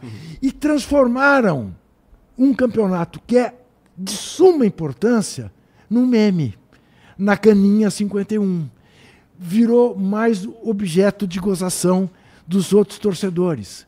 Quando o Palmeiras diz, assim, olha, parabéns pelo seu Mundial, mas como a Copa Rio não existe, nada existiu e nada existirá, porque foi naquele momento. Entendeu? É isso. É um pouco o seguinte: é eu chamar o, o, o, que a mesma bobagem que se fez com o campeonato ah, ah, Taça Brasil virar campeonato brasileiro. O Robertão podia Ah, virar. acho, Copa também João acho. Avelange. É, é, Isso. E olha como foi bem fechado. E sim, foi isso. Por quê? Porque as coisas têm nome e devem ser entendidas como tais. Quais são os nomes? Eu não posso chamar o Dom Pedro I de presidente do Brasil. Exato. Ele foi imperador do Brasil. Dom Pedro II foi imperador do Brasil. Não, fora que complica demais. Agora já É nem se isso, vai mais falar o nome. isso, Duodeca. Isso, Qual isso, que é o próximo título? É, Não sei é, mais. é, complica Não, demais. pra Isso mim é começa ali é com o Galo sendo o primeiro Pô, campeão brasileiro. até, Pra até, mim do- é três, até três anos atrás, Marão, a- era a, a piada que o Palmeiras não tem a copinha. Copinha. é. Agora já tem. Agora perde na copinha, todo mundo fala assim, aí, se Nossa, ferrou. Fala, nossa, caramba. pô, copinha, Pô, três anos atrás Mas, é... foi dos jogos mais impressionantes. Você viu o jogo? Foi, foi legal. Era pra ser do 8 a 1 É. 8 a 1 Foi 1 a 0 pro, pros caras. Uma coisa impressionante. Futebol é isso. É impressionante. É, o Palmeiras perdeu uns quatro gols sem goleiro. O goleiro fez uns quatro milagres. É um negócio de maluco. São Paulo e Liverpool foi assim. Ué, sim, em 2000 e... Ah, os três gols no lado e o Ceni pegando a... São Paulo livre. Foi assim. Chelsea, Corinthians. Foi Chelsea assim. Corinthians foi É. assim. Ué, qual foi o melhor jogador do campo naquele dia, Cássio? Qual foi o melhor jogador do São Paulo, do, do Liverpool? Foi o Rogério Ceni. Incrivelmente, o Palmeiras e o Vasco jogaram melhor, muito melhor e perderam. Isso. E depois veio a sequência de brasileiros ganhando. É verdade. Uma vez eu fiquei hospedado num, num hotel é, e tava nesse hotel ali, eu, é, eles estavam fazendo uma atividade com o filho da galera lá para treinar futebol e tudo tava o Aloysio Chulapa, É. é, o Amoroso e o caramba do Corinthians, o Amaral. Tá. Os três, tava até super, né? Tava um, um trio ali, né? E aí eu fiquei meio sem jeito, o gerente do hotel viu que eu né, me interessei ali, falou, não, pode ir lá, eles são de boa, tira foto e tudo mais. Eu tô lá, né, e tudo mais, aí conversei com eles. E aí pro Aloysio eu falei assim, ó, quem diria, né? Pô, Aloysio, eu, tenho- eu devo muito a você, né? Como torcedor de São É. Paulo, quem pô, ali no arranjo que deu, você fazer o passo pro Mineiro. Sim. Ele, pô, e aí deu risada e tudo mais. E aí eu virei pro Amaral e falei assim, pô, Amaral, também fiquei muito preocupado com você. Uma época eu sou São Paulino, mas eu fiquei muito preocupado com a tua saúde. Uma época no Corinthians, ele ficou olhando, aquele olho até Sim, abriu, né? sim. Aí eu, ele, mas por quê? Eu falei, pô, aquele jogo com o Vasco lá, que você- o Romário te deu uma entortada por trás ali, eu achei que você ia quebrar a coluna, pô, os outros começaram a rir, zoar ele. Mas não foi o Amaral. Amaralzinho. O Amaralzinho, o Amaralzinho, Ah, eu... foi, ele deu aquela entortada Claro, no claro. Romário. Até da- hoje ele Pô, tem problema na coluna por causa daquilo. Ah, Você falou Amaral, eu pensei no Amaral zagueiro central, aquele que veio do É. Ah, Guarani não, e tal, jogou é- na Copa não, do- é. de 82. Não, é, tá certo. Não, esse era o Amaral, mas, é o Amaral- Amaralzinho do Corinthians, exatamente. Isso. Depois jogou no Palmeiras Isso. também, né? Amaral não jogou 82, Amaral jogou a Copa de, acho que 86. 90 também, Pô, talvez. aí não sei, também de, aí eu já não. Aí Isso, você pega sim. É. o, o lado fraco. Você falou da manutenção do status quo do futebol no Brasil. A gente, a gente sabe que tem uma diferença. O jogador de hoje, o jogador moderno, a gente falou do Cristiano Sim, Ronaldo no caso de preparo, mas o jogador moderno ele tem celular e rede social. Sim. E assessor de imprensa. E assessor de imprensa. Pode ver, eu sei, e assessores, né? Porque os Sim. clubes também, eu imagino Sim, que a barreira para os jornalistas Sim, deve ser enorme também. Sim, sim. né? Vender aquela coisa, uma dificuldade, É né, para entrevistar, que deve ser um negócio. É tudo coletiva, coletiva, coletiva. É o clube que escolhe quem vai ser entrevistado, você não escolhe. Mário, deixa eu te contar uma história. Ah, é, que eu adoro contar porque dá a medida de como as coisas mudaram. 1982, Copa do Mundo na Espanha. Seleção brasileira treinando para fazer o primeiro jogo contra a União Soviética, no, ali eh, nas cercanias de Sevilha, eh, um lugarzinho chamado Masbadó. Careca tinha se machucado. Veja, ele era Falcão, cara. É... isso. Veja bem. O, o- o titular na cabeça do Tele Santana é- seria o Reinaldo do Atlético Mineiro. Que também. Que se machucou, não foi convocado. Então ele convoca Careca e Serginho Chulapa. Tá? Careca era o titular. Careca era um centroavante extraordinário. Que ele fez no Guarani, não tem que falar. Careca e no São no São Paulo. Paulo e depois também. no Napoli. É, exatamente. Ele foi onde ele foi, ele foi. O Maradona fala dele, falava dele, o Antônio, o Antônio, o Antônio foi. Bom, Careca se machuca, Tele Santana, uma semana antes de começar a Copa, Tele Santana convoca o Roberto Dinamite. Serginho vira titular. Vai para o último coletivo antes do Brasil e União Soviética. Final de tarde. Havia uma dúvida na defesa. Se seria o Edinho, o quarto zagueiro ao lado do Oscar, ou o Luizinho, que era do Atlético Mineiro. Edinho do Fluminense ou Luizinho do Galo. E o coletivo vai indo, vai indo, vai indo, e a gente começa, jornalistas, ao lado do gramado. A luz começa a cair, não tinha iluminação no centro de treinamento. Luz baixa, luz baixa. De repente, o Edinho, que estava no time reserva, e querendo mostrar serviço pro Tele, querendo mostrar serviço pro Tele, o Zico dá-lhe um drible, ele dá uma porrada no Zico e manda o Zico na linha de fundo. O Tele vinha passando na minha frente, na lateral do campo. Fala, Tele, para esse treino, porra! Ele olha para mim e fala, como? Para o treino por quê? Falei, o Edinho vai quebrar o Zico. Ah, e você acha que os russos, que os russos vão tratar bem o Zico? Ah, Juca, vai. E deu mais cinco minutos de treino. Veja que loucura. Veja que loucura. Um jornalista ter a coragem do lado do treinador. Assim, imagina se acontece um negócio desse. Você você vê lá de cima 10 minutos de aquecimento e vai embora. Não vê treino, não vê nada. Não consegue. Pegar na saída do carro, não, né? Imagina se você pegava o Pelé na saída do treino da Vila Belmiro para conversar. Não pega mais ninguém. Mas ainda assim, com todo esse aparato. Ah, sim, mas tem que ser assim. Porque com eu... todo esse aparato, ainda existem jogadores super despreparados. Assim. E, para mim, mais uma ótima surpresa que eu vivi recentemente, depois do Gabriel Jesus. Esse menino Hendrick parece que tem uma, uma cabeça muito Também diferente. Gosto da cabeça dele. Muito diferente. Muito, muito. E não é só o, o PR ali, não, não é só a não, imprensa ali. Não. É, parece familiar. que ele está sendo, ele foi formado é, para ser ídolo, né? Ele, é, exatamente. É inacreditável. Agora, agora também por, pelo seguinte, né, André? Isso que a gente observa é mais fácil observar por causa das tais redes sociais, né? Uhum. E o despreparo vem aí. Quando não é do jogador, é da mulher do jogador, que vem e bate no técnico porque não o escalou como titular. Esses caras todos precisam de um curso de rede social, porque eles estão. Tem muita gente se ferrando pelo que publica na rede social. É. Não pode. É aquilo que o, que o, o, o Humberto Eco dizia, né? As redes sociais, entre outras coisas, libertaram a idiotia mundial, né? O Romário não ia sobreviver nunca nessa Sei lá, ele, o, naquela época, ele, o Edmundo, né? Já imaginou. O Bad Boys. É, o Romário, aquela história de é, pegar a, a, escada e pular o muro para sair. Você acha que não ia ter foto dele? Não, é, é verdade. Estamos num mundo com é, celular, com câmera, né? Dia não dá. Não tem jeito. O, como você vê, faz a leitura da nossa safra atual ali? Temos um Vini Júnior, tem ali um Rodrigo, né? A turma do. Tem um jogador bom. Você, você já pensou? Eu fico pensando, daqui a um ano, um ano e meio, o ataque titular do Real Madrid, Rodrigo, Hendrick e Vini Júnior, pode ser o ataque titular da seleção brasileira. Hum. Talento a gente sempre vai fazer. Goleiro premiado agora, sim, né? Sim, um... Talento, você não tem a dúvida. Mas, mas aí que tá, a gente tem uma seleção brasileira ou a seleção da CBF? Então, então é, eu às vezes chamo de CBF, quando estou com muita raiva.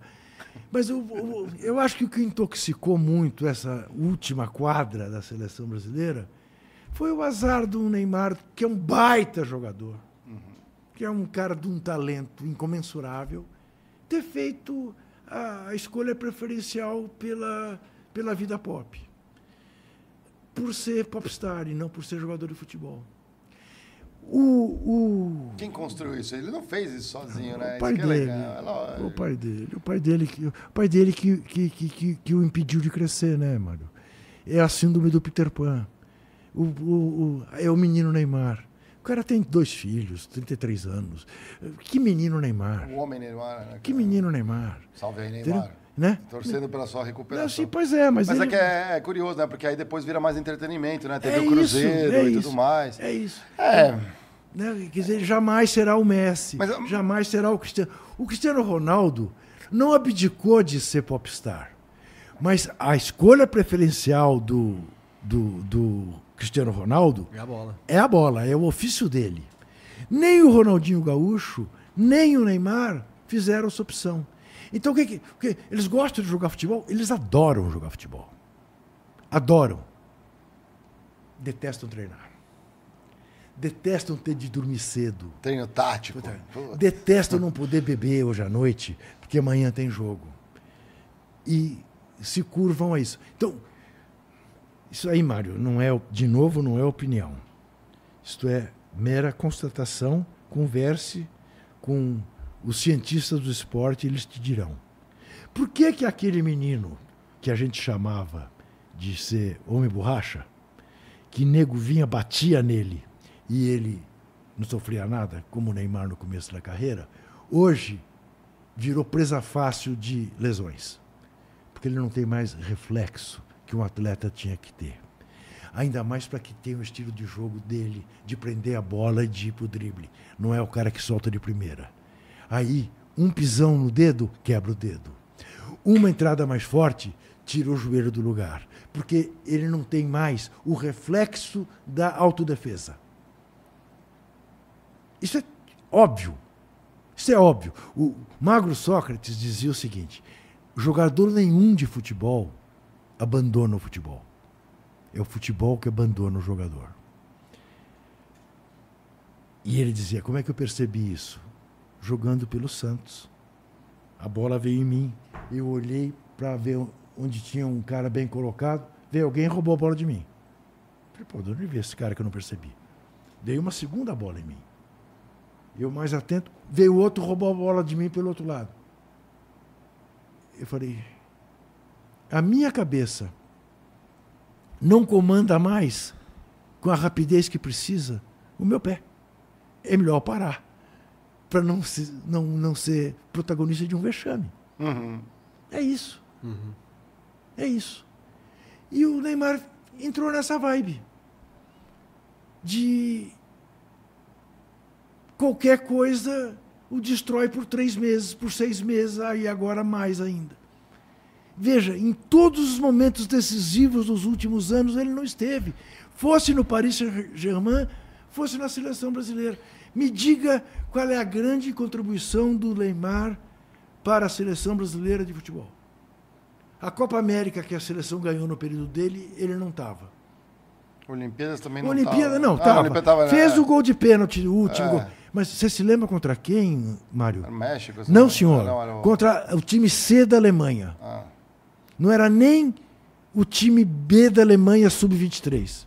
Pô, a gente põe o Neymar com o time da Alemanha. Na sacanagem. prorrogação. Porra, Na é. prorrogação. Caramba, a gente tem um lance meio de cultu é, o culto à personalidade, né? E aí esse o jogador de futebol, é, normalmente quando ele vem, como ele vem de uma origem muito humilde, é, ele é o que a galera fala, né? Até a gente falou isso com o Eduardo Marinho no último episódio, né? A favela venceu, né? A favela venceu. O cara meu, estourou, estourou, foi pro exterior, tá jogando, tá ganhando muito, mas venceu mesmo. Venceu de que forma? Eu acho que, eventualmente, Mário, aí é um ponto que não é pra gente discutir sobre futebol ou não. Mas talvez ele venceu mais que todos. Sim. Ah, não, sim. Porque o claro. Cristiano Ronaldo, eventualmente, eu até olho e falo assim, cara, esse cara tá preso no próprio ego do futebol. Lógico, é. Mas ele, não, tá- ele O cara encontrou. conquistou tudo para ele- o Cristiano Ronaldo. É, ele. Ele O futebol foi só um tudo. mecanismo cara chegar onde tá ele lá queria chegar na agora. câmara de É. oxigênio, acordando seis da manhã, perdendo Boa. momentos. Isso, com a família, filhos. Neymar não. Neymar não. Não, Não. Isso, isso aí, aí, É, é uma. aí Não, é, é que ele. Exatamente. É, questão de escolhas. O que, que eu quero mais? Aham. né? Ah, porque, mal ou bem, eh, você pode dizer, não, mas você vai ter todo o tempo do mundo para desfrutar do que você ganhou. Sim, mas não vou ter mais 22 anos. Exato. Nem 26, nem 27. Eu vou curtir aquilo que o meu trabalho me traz todos os dias. É uma escolha. E aí ninguém tem nada a ver com essa escolha. Agora, eu como crítico tenho o direito de dizer... Obviamente. Me decepciona que eu esperava mais de você, velho. Obviamente. Eu esperava que você ia ser o melhor do mundo, você não foi, tudo bem. É, ah, mas você. Não me venha com as suas expectativas, tudo bem. É, tá certo. Tá a gente, certo. é, eu perdi o, o meu treinador agora para a seleção, né? E o, o tá Dorival, triste boa, boa, boa, boa sorte também, porque acima de tudo somos brasileiros e o São Paulo é Mário, maior que o. Mário, responda, o o- responda com franqueza para mim. Eu sei que é o meu Doeu. papel. Doeu. Responda com franqueza para mim. O meu papel aqui não é de perguntar, é o seu. Não, mas aqui é uma Mas conversa. me- é. Isso. Me responda com sinceridade. Quem você prefere ver campeão mundial, o São Paulo ou o Brasil? Porra, na atual circunstância, cara, é difícil. Eu sou os dois, eu não sei. Eu, eu acho que o São Paulo, assim, é o São Paulo. E você? Com o Rafinha capitão. E você, André? É... Nossa, eu acho que eu vou dizer Palmeiras. São Paulo ou o Brasil? É, É, eu acho que eu diria Palmeiras mais porque. tá precisando, né? Não, Não, tem ainda, né? O Brasil, eu acho que assim, eu hoje. Como ele já tá muito líder. O Palmeiras também hoje em dia. Hoje em dia, tipo. Ah, não, hoje em dia você não verdade, tem mundial, brasileiro, pô. Não tem não, mas- mundial, não tem mundial. Mas tem um título que é maior que esse, Manel. De 51? A Copa Rio de 51 é Não. muito maior que o Mundial, cara. É, ué, mas essa pra mim. é- Ah, eu, eu Fora que faria essa 2025, defesa Marião. Numa boa, mas numa boa. Eu acho, e eu Você acho trocaria a Copa Trafic Ô, Marião, pela, Só uma coisa, pela, por um Mundial do Brasil? Do- aquela do Corinthians? Esse você isso- trocaria? Sim. 2025. Pra- pra- melhor ver o o Brasil campeão do que Não, o. não. Melhor ver o Corinthians campeão. 2000 2025. O, É que você não é o cartola, Palmeiras já né, está pô? biclassificado Isso. Para o. Mundial. É, vai jogar Clubes. dois. Dessa vez vamos. É. E, honestamente, assim, se Vamos vai tirar o, título formato, do, da né? Copa Rio, eu acho que a de, a, de, a de 2012 não. Vou falar nada contra o Corinthians. Mas a de 2000 foi super mequetrefe. Por culpa, Primeiro porque o Palmeiras era pra estar lá, por culpa de quem? campeão 99. Por culpa de quem? É, CBF. FIFA? Do presidente Da do Palmeiras. Ah, é? Mustafa É. Contursi, que aceitou o Palmeiras ser caroneado porque iria no ano que E vem. ia jogar no ano 2001. Aí não teve. Ah, É muito. isso é um título que vale? Pelo Por amor de quê? Deus. Porque o Corinthians estar no campeonato faz todo sentido que o time campeão do país sede esteja no campeonato. Mas aí mandaram o Vasco, que era de 98, não de Isso. 99, que era o Palmeiras. Foi o arranjo do palmeirense J. Ávila, que, aliás, foi um dos maiores corruptores do chamado mundo do futebol, tanto na América do Sul como na FIFA. Cara, é uma novela É isso, uma né? novela, é uma novela. Vamos falar da. Bom, já estamos falando do Corinthians, né? Salve aí a galera, a nação fiel. É, Pô, tá rolando um negócio que eu achei assim. É do Ed Morte, né? É do James Bond. Tem grampos na sala do presidente. Que que, que tá acontecendo Mas no clube? Isso Mas é o que muito. está acontecendo há quantos anos que o Corinthians é um caso de polícia? Há quantos anos que não se previa, a cada depoimento que o André Sanches ia dar na Polícia Federal, alguém da Polícia Federal dizia para mim: ele não sai de lá hoje. Ele vai, ele vai sair de lá direto para a cadeia.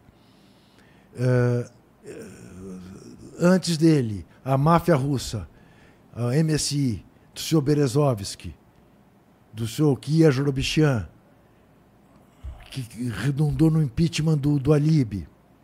Há quantos anos que o Corinthians vem nessa atuada? De estar mais nas páginas de polícia do que. É uma desgraça. Isso dá medida. Você pegar o segundo clube mais popular do Brasil, o primeiro clube de maior potencial econômico do Brasil, porque está em São Paulo, porque o Flamengo não tem no Rio de Janeiro ah, o número de torcedores que o Corinthians tem na sua sede, É fato. por razões Porque teve o. Kia Jurab Churan lá, lembra dessa história aí? Essa daí foi Então, também- é, verdade, é.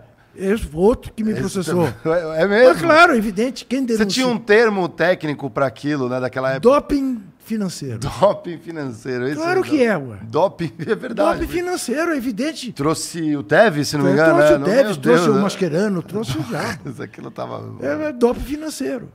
Dinheiro sujo. É isso. Isso é um doping financeiro. Ah, mas se o time ganha, não interessa de onde vem a origem, não é assim? Mas então, doutor, eu, eu, eu, eu, eu, É, eu eu, eu, eu não pude. Então, Não, não, mas é que o, jogo, o torcedor tem torcedor. eu, vai eu, nessa- eu não pude mais ir a jogo do Corinthians por causa disso, por causa da denúncia da máfia russa. Eu cheguei no Pacaembu um dia e a torcida, as numeradas, não era na geral, berrava para mim. Corintiano de merda. Você é contra o Tevez no Corinthians. Não, eu sou contra o dinheiro sujo que está entrando no Corinthians. Que redunda depois de dois anos no quê? na queda do Corinthians para a segunda divisão. Pergunta se algum daqueles caras que me xingou veio pedir desculpa. Claro que não. Ah, não. E se amanhã, com esse. Porque esse cara que chegou no Corinthians, o, o Corinthians chegou ao ponto de ter uma eleição entre o péssimo e o horroroso. Não tinha saída. Se o bicho corresse, pegava, se o bicho ficasse, comia. Entre o senhor Duílio e o senhor Augusto. Entendeu? É. É. É um absurdo que, que um clube. Você imagine o Corinthians, um clube empresa. E veja bem, Mário, estamos aqui no, no locus mais apropriado para tratar disso. É. Não precisa ter dono. Faça uma SAF no Corinthians e abra as ações na Bolsa de Valores. Você vai ver o que acontece. Eu também acho que entra um bilhão, um bilhão É isso. Claro. em uma semana. É isso. Mas não uma tem semana, interesse. um bilhão muda-. Ah, quem, quem vai abrir mão do seu poder, desse poder medíocre, mas que permite a sobrevivência desses medíocres? É verdade. O próprio, o próprio estádio né, do, do, do Corinthians é muito imponente ali. Fui lá ver jogo assim, você, na Babesco, perto do que precisa. Precisa daquilo. Castelo de mármore. Castelo de Mar. Você foi ao banheiro? Sim, é um negócio assim, tecnológico. Tecnológico. Assim, eu tô no. Como que, quem que investe em banheiro assim? O Japão, né? Os Japão, japoneses têm. isso. É, é? Faz o barulho. Sim, você vai, faz, toca musiquinha, tem um É negócio ali. Aí Eu, às vezes, entro, né? por- Pô, vou no Morumbi, não é bem longe de ser aquilo, né? Mas ainda bem organizado e tal. A galera Tem que já tá tomou limpo. conta, Tem que estar limpo. Isso. Mas assim, pô, musiquinha, um negócio ali. Você precisa- Mas elitizou, né? Elitizou É, é óbvio. o cara que ia. Isso acontece em tudo, né? Ele te usou mais que o Allianz, inclusive. Aliás, eu tive um debate aqui nessa mesa aqui, há pouco tempo a gente trouxe o Dória, né? E eu critiquei um pouco na época da gestão da prefeitura alguma coisa que eles fe- que fez nos parques, o próprio Parque do Ibirapuera em São Paulo, que é o maior parque, né? Colocou tanta coisa ali que elitizou o parque. Tem dúvida. restaurante dentro. Então você vai afastando quem realmente apoia, né? Então é a famosa torcida do amendoim, né? Pô, desculpa, eu falo, sou São Paulo, mas eu não sou aquele ávido que vai em todos os jogos. Ô, Mário, Tem uns caras aqui no estúdio que são assim, mas, pô, aí você mata seu time, né? Mário, você se lembra da entrevista do, do João Dória, acho que em Fortaleza, que ele perguntou para a plateia se eles conheciam Dubai? Lembra disso? Lembra disso? Lembra disso? É, é, veja, é uma total inversão. Né? Eu, eu fui cobrir a Copa lá no Catar, né? Doha. Em matéria de estádio, eu nunca vi uma coisa. O centro de imprensa eh, foi minha décima Copa do Mundo em loco. Aham. É, eu nunca vi nada nem parecido. Foi bem tratado, né? nunca. E olha, quer dizer, eu cobri Copa na Itália, cobri Copa na Alemanha, cobri Copa nos Estados Unidos. Ah, ah, o, a a- o centro de imprensa da, da- da- era, era uma coisa assim, era um hotel de cinco estrelas. Tinha tudo que você quisesse. Pra não falar mal do país de jeito É, nenhum. é. né? É. O estádio que ia ser demolido em seguida, Ah, aquele dos containers lá, é. no banheiro dele, não é que o banheiro era, era limpo, tinha eh, chuveirinho. Meu Deus. Tinha chuveirinho. Um negócio de maluco. De maluco. Por quê? Para lavar a imagem, Lógico. né? É o soft power, né? tá Exatamente, né? exatamente.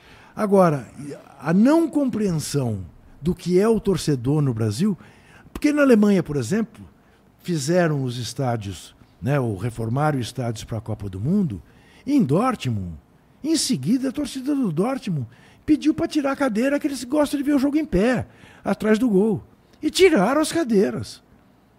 Para que as pessoas pudessem ver os jogos em pé. Lógico, Que é o que o torcedor está pedindo, faça. Exato. faça, né? Então, uma coisa que me, hoje me deixa angustiado é ir ao jogo do Corinthians e ver o estádio branqueado, cada vez mais branco. Pombas, ô Mário, se nós vamos tirar dos excluídos do Brasil até o futebol, Não, aí é. e cada vez menos na TV aberta, né, André? É, exatamente. Cada vez mais você tem que ter comprar o streaming da não sei o que, da HBO, da ah, Star Plus, ah, da Globoplay, do Premiere, do não- V vamos ver como vai ficar os próximos anos isso aí. Porque assim.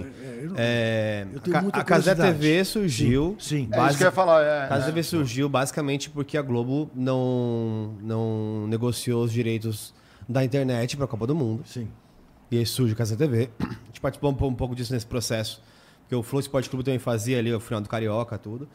É, desejo ótimas, ótimos ventos, boa sorte também para a Casa TV. Ontem mesmo, na, no jogo do Palmeiras, estavam com 800 mil pessoas assistindo.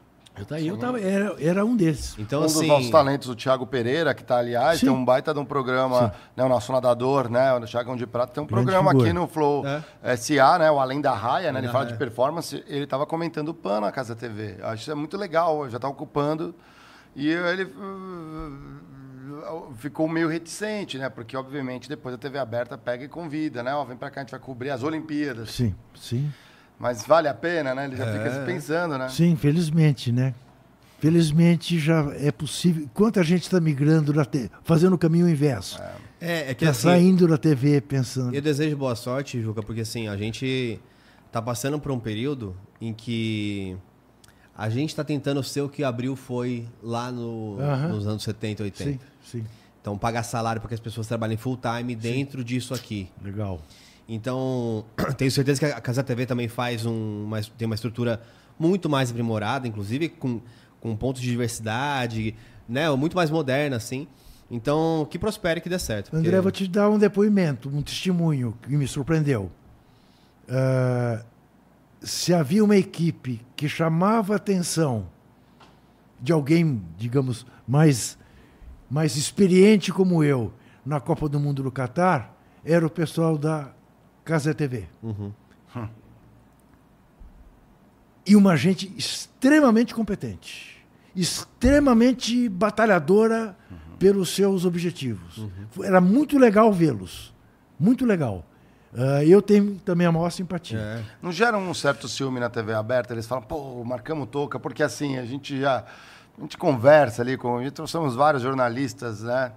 É, nessa mesa já, e a gente sabe, alguns soltam um pouquinho aqui, outro ali, mas é muitos dentro das grandes é, emissoras não entendem né? Da onde surgiu esse menino, né? É, mas... ele está um tempão na internet. É então, é você que não assiste a internet, não é, entende de aí, comunidade. Aí, né? Exatamente. Quer dizer, e o que, o que se bobeou né, nas grandes empresas de comunicação nesse país, sem perceber que tinha um fenômeno novo chegando e que era bom todo mundo ficar atento, porque logo a água ia subir na bunda, hum. né? subiu, velho.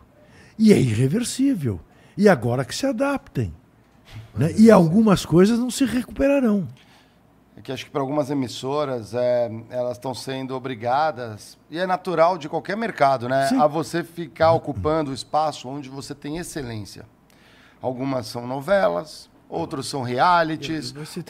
e, e, aí, é, você fazer uma boa cobertura esportiva, pegar aquilo ali já começa a ficar complicado, porque aí você entra na corrida dos ratos para comprar os direitos de transmissão. Mário, né? eu me lembro. Eu, me tô, lembro. eu não sei se eu estou errado, né? Não sei. Tá certo. Eu me lembro de uma conversa com. Já citei ele demais hoje aqui, mas faz parte. O senhor Roberto Tivita, quando ele voltou dos Estados Unidos, uma viagem que ele fez qualquer, encantado com as antenas parabólicas, as pizzas. Uhum. E reuniu lá um, um grupo de jornalistas da Abril para conversar sobre esse fenômeno das TV por assinatura. E a gente percebeu que, embora ele não entendesse nada do assunto, nem tinha por que entender, ele estava encantado com essa possibilidade. E um dia, almoçando com ele, eu falei, Roberto, deixa eu te dizer uma coisa. Eu, se fosse você, procurava o doutor Roberto Marinho e fazia a ele a proposta de um tratado de Tordesilhas. Doutor Roberto Marinho, a, a, o Grupo Abril não entrará em televisão diante do seu compromisso que o Grupo Globo não entrará no mercado de revistas. Topa porque também o Grupo Globo começava a ensaiar a editora Globo, que redundou na revista Época semanal para concorrer com a Veja. Ele falou, é mesmo? Eu falei eu faria isso. Ele falou, mas você acha que não dá para brigar? Eu falei, não dá para brigar. é muito mais difícil você fazer melhor do que o outro que está instalado. Nem a editora Globo fará melhor que a editora Abril. E nem a TV Abril fará melhor que a TV Globo. Agora, se você está decidido a ter uma TV, faz o seguinte: vai ao Rio de Janeiro, convida o seu Zé Bonifácio de Oliveira, oferece a ele 10% da sociedade da TVA e pede para ele organizar a TVA. O Boni. Só o número um da TV brasileira, mas nenhum outro. E eu, se fosse o doutor Roberto Marinho, chamava o Tomás Souto Corrêa, nosso vice-presidente, para ir fazer a editora Globo. Que também ninguém entende de revista como ele no Brasil. Nenhum dos dois fez isso. Uma aliança, né? Uma aliança estratégica, isso é, é muito é. legal. Aliás, Não, é, que aí, só para voltar para o que a gente conversou hoje, né? É. se o mercado não cresce, vamos porque um, algum nicho ali tinha 100 mil revistas. Se o mercado não cresce, agora só dividir, eu tenho duas que fazem 50. E 50 não paga para você ligar a máquina. É isso. E aí as duas caem. É isso. Exatamente. É isso. É, é isso. É. Exatamente. É esse é, esse é um, aliás, é um, é um, caso notório aqui no Brasil, uma época que a Suzano e a Clabin estavam disputando o mercado de papel, a, a, a o famoso, é, é, aquela corrida nos Estados Unidos, eu exemplifico isso, é, na década de 50 tinha muito, né? O cara pegava um carro de um lado, outro eles chamam de chicken race, né? A corrida é. do, Sim. do frango, ah, né? O cara que isso. o cara não vai mudar o volante, vocês vão bater de frente, né? E aí qual, eu sempre falo em negociação, qual que é a estratégia que você usa para ganhar a corrida? Existe, e dá para ganhar essa corrida. Aqui eu desenvolvi a seguinte, quando eu estou chegando bem pertinho aqui, o Juca tá vindo, a gente vai bater. Eu abro a janela e arranco o volante e jogo fora. Eu vou passar aqui e não interessa. Você tem que desviar. A não ser que você seja louco. E ninguém é louco. e que foi o que a Clabin fez. Comprou uma máquina antes. Você pega ali, todo mundo fala, Tô, quero ocupar o editorial. Se todo mundo põe revista ali, vai diminuir tudo. Claro. E a Globo ainda tinha boas coisas. Tinha a Turma da Mônica, acho que era com ele. Sim, sim, sim. Tinha sim, sim. O, o próprio Globo e tudo sim. mais ali. Então, mas assim, ainda tem, né? Mas é, já mudou muito o perfil. Não, cadê a revista Época? Não existe. Cadê as revistas? Que revista tem hoje importante da editora Globo? Nenhum. E da editora Abril? É. Não, a editora Abril. E, e o que ficou, porque depois da. O da, que ficou da, é tipo, né, do, da falência da, do, do, da Abril. A banqueira é, comprou exame. Isso, exatamente, para virar um, claro, um, um produto. E, a, não, e na verdade não. foi por isso que eu critiquei existe um dos motivos, o Flow SA não, que a gente tem, é porque é abriu espaço pra gente, ninguém fala mais disso. Mas é isso, entrar nessa franja, sem dúvida. Eu acho que a estratégia Ab aqui é perfeita. Ab abriram um oceano é. azul pra gente, falaram é. assim, ah, nós queremos, virou, é. virou meio, né, choquei às vezes a matéria, né? Assim, ó, fulano com 300 reais virou magnata, e o Imperatriz bilhou, bilionário. Eu falo, caramba, com 300 reais? Não. Eu falo, meu, que matéria é essa? Oh, é. E, e, que, e que credibilidade eu posso dar para uma revista de economia que é de um banco que concorre com todos os bancos outros, que denuncia um escândalo no Bradesco. Eu falo, mas será que houve mesmo um escândalo no Bradesco? Ou é porque o Bradesco incomoda hum. o dono dessa revista que é o banqueiro? Óbvio. Aí a mulher de César não basta ser honesta, né? Precisa aparecer. Né? Isso, e aí não tem presença nenhuma. E inclusive e... os nativos digitais entraram nessa. Então eu sei. Portais nativos eu digitais sei. de, né, de sucesso já foram todos. Exatamente. Será que vão querer comprar o Flow SA aqui? ou... é, essa, essa, não, né? Mas o André já tocou nisso. Eu acho que esse é o grande desafio que está posto. Eu também não sei resolver. Ah, que me dera saber resolver. É. Mas como é que você faz diante das novas situações uh, e da financiarização do mundo uh, para manter a independência. Eu, eu acho que o que vai acontecer se os criadores digitais prosperarem, né, e é, eles devem prosperar ao mesmo tempo que se profissionalizam. Então, por exemplo, cada vez mais a gente tem jornalistas na nossa base. A gente Sim. tem mais de 10 no Flow já. Uhum. É, o Flow SA, da- o Flow News está sendo criado Sim, né, também. Tramontina. Isso, É, com uma Tramontina, tudo. Então, é, de um lado vai vir a profissionalização e de outro eu acho que os criadores com essa visão mais em conjunto, mais junta, é, e aí não, não vou us- usar o, que, o efeito Neymar que a gente conversou de maneira pe- pejorativa, mas eu acho que assim, um Casé, do, o Casimiro, o, o Igor no Flow, nenhum deles quer ter o poder de influenciar a CBF, nem a Globo, nem nada disso. Então, eles são muito mais fomentadores. Uhum. Quando um, um Casimiro, por exemplo, tá recebendo a Copa do Mundo, ele não faz questão de ser o número um. Ele tava lá, Sim, mas ele não era o, sim. Não, o claro. meu show. Sim, Era um show de uma galera construindo junto. sim. E esse é o poder que nunca vai conseguir uma TV grande fazer. Porque o poder até dá alguém surgir e ganhar poder. A gente vê influenciadores que surgiram e estão atrás de poder também. Mas eu acho que tem muitos que estão querendo muito mais construir a, a- a comunidade, construir algo diferente, algo que você não precisa se vender Tá. para executar. Eu espero que essa, Tomara. que essa ponta da Tomara, corda vença, tomara porque. Estamos Legal. indo numa boa É, direção. menos. No, no futebol tem um caso, um amigo meu, ele não sei porque ele detesta a galera dos impedidos, eu acho até bacana ali, mas é. Ele fala assim: isso daqui tá detonando o futebol. Olha só, tá dançando ali. Eu não quero saber se o Daverson pintou a, a unhazinha de verdinho. É. Sim. Eu quero que ele faça gol. Eu falava, pô, mas, é, Mas é, mas a galera então- de hoje quer ver Isso, os caras fazendo dancinha por dar música nova. Mas né? o- é- é- esse é um dos mistérios, né, Mário? Quer dizer, o que, que a galera de hoje quer? O que, que a galera, o que, que a galera quer da gente? O que a gente quer da galera? Como tá difícil dar, dar às coisas o nome que as coisas têm. É, te, dou, te dou esse exemplo. O conflito no Oriente Médio. Será que é impossível para alguém dizer o que o Hamas fez é terrorismo, Isso. é imperdoável, é inaceitável e precisa parar essa gente? O que o senhor Netanyahu está fazendo é inaceitável, é imperdoável, é terrorismo igual e precisa parar essa gente. Precisa devolver os reféns e precisa cessar fogo. Será que é, é é difícil se dizer isso com todas essas letras? Com toda essa clareza? Não, mas é Fla-Flu, né? Aí não, você tem que ter um lado. Aí você Todo mundo tem virou especialista em guerra agora. Lá da Ucrânia é isso, né?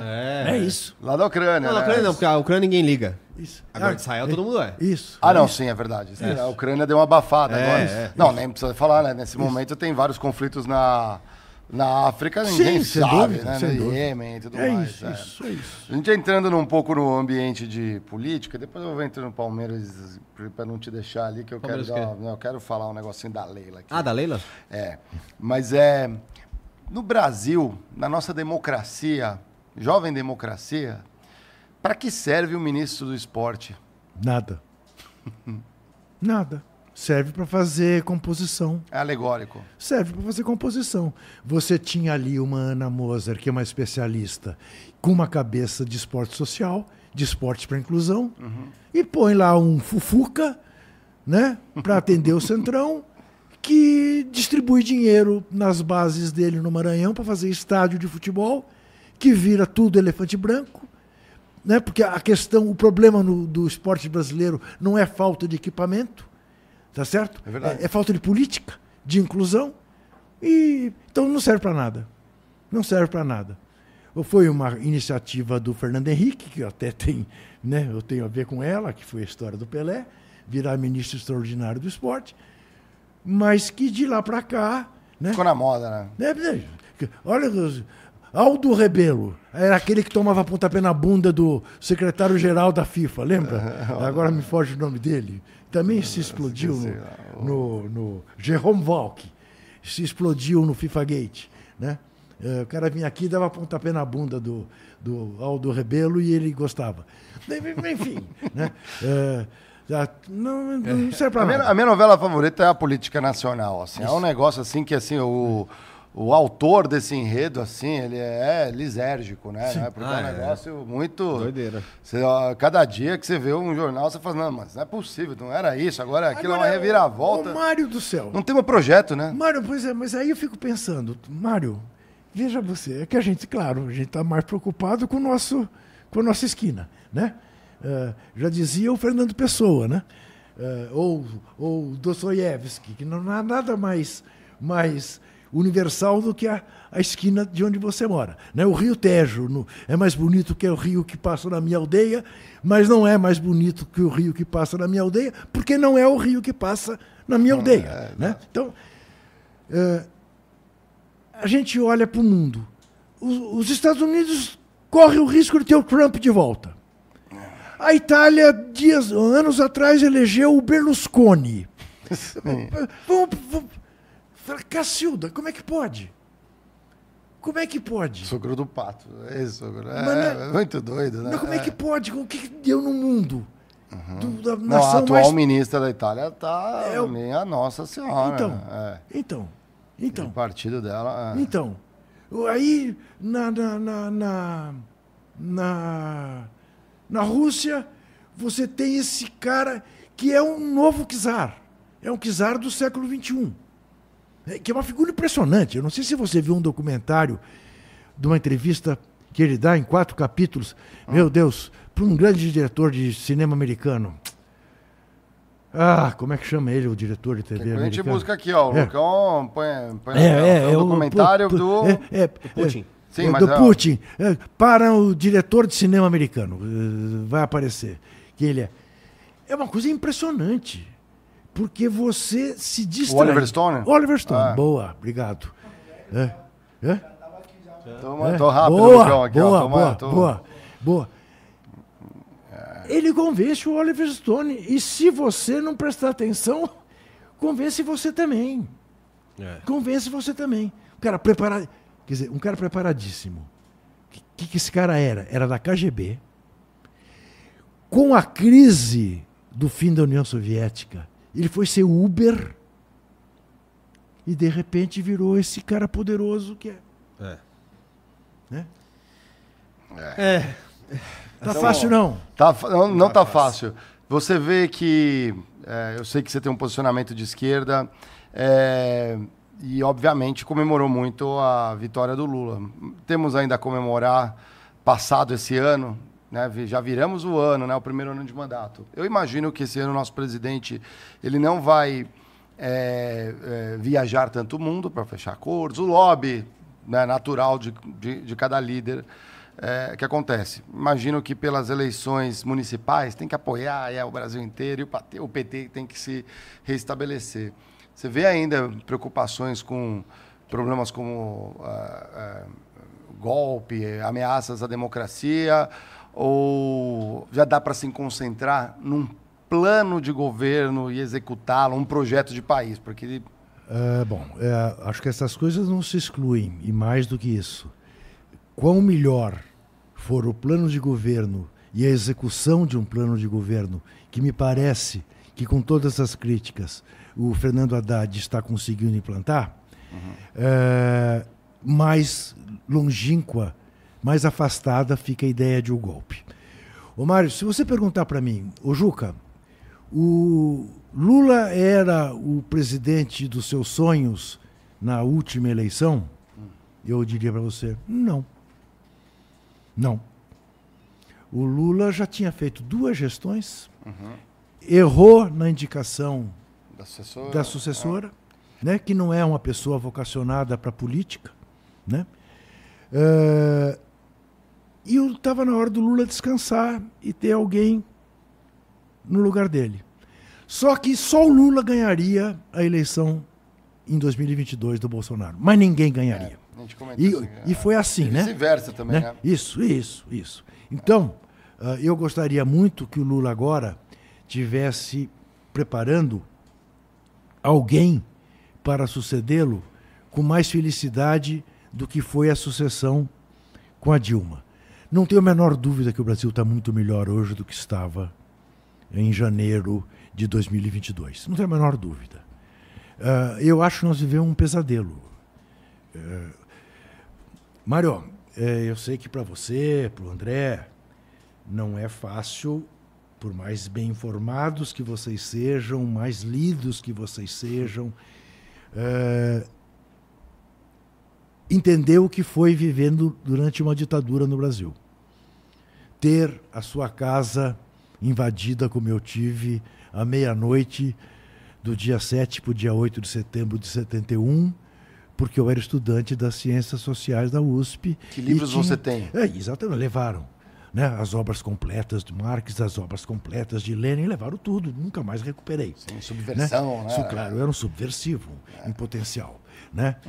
Uh, e você ouviu um cara com uma maquininha de choque na sua frente, assim, uma mesa um pouco menor do que essa que nos distancia, dizer para você: sua mulher já viu o seu amigo que está no pau de arara nu? Não, claro que não.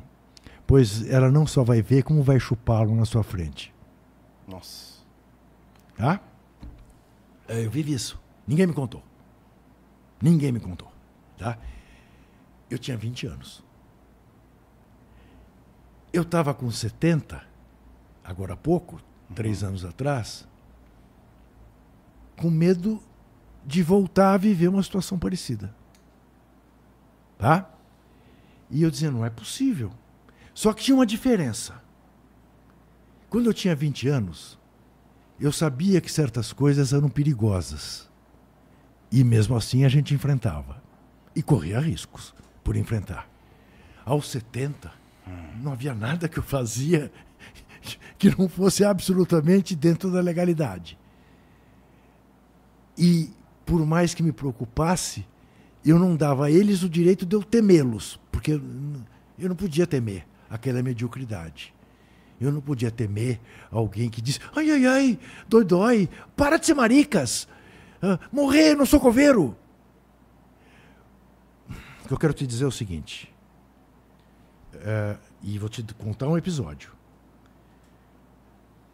No dia em que o senhor Jair Bolsonaro, para votar pelo impeachment da Dilma, fez homenagem ao brilhante Ustra, o torturador, a única coisa decente que podia ter acontecido no Brasil era o Comitê de Ética da Câmara caçá-lo e afastá-lo da vida política brasileira.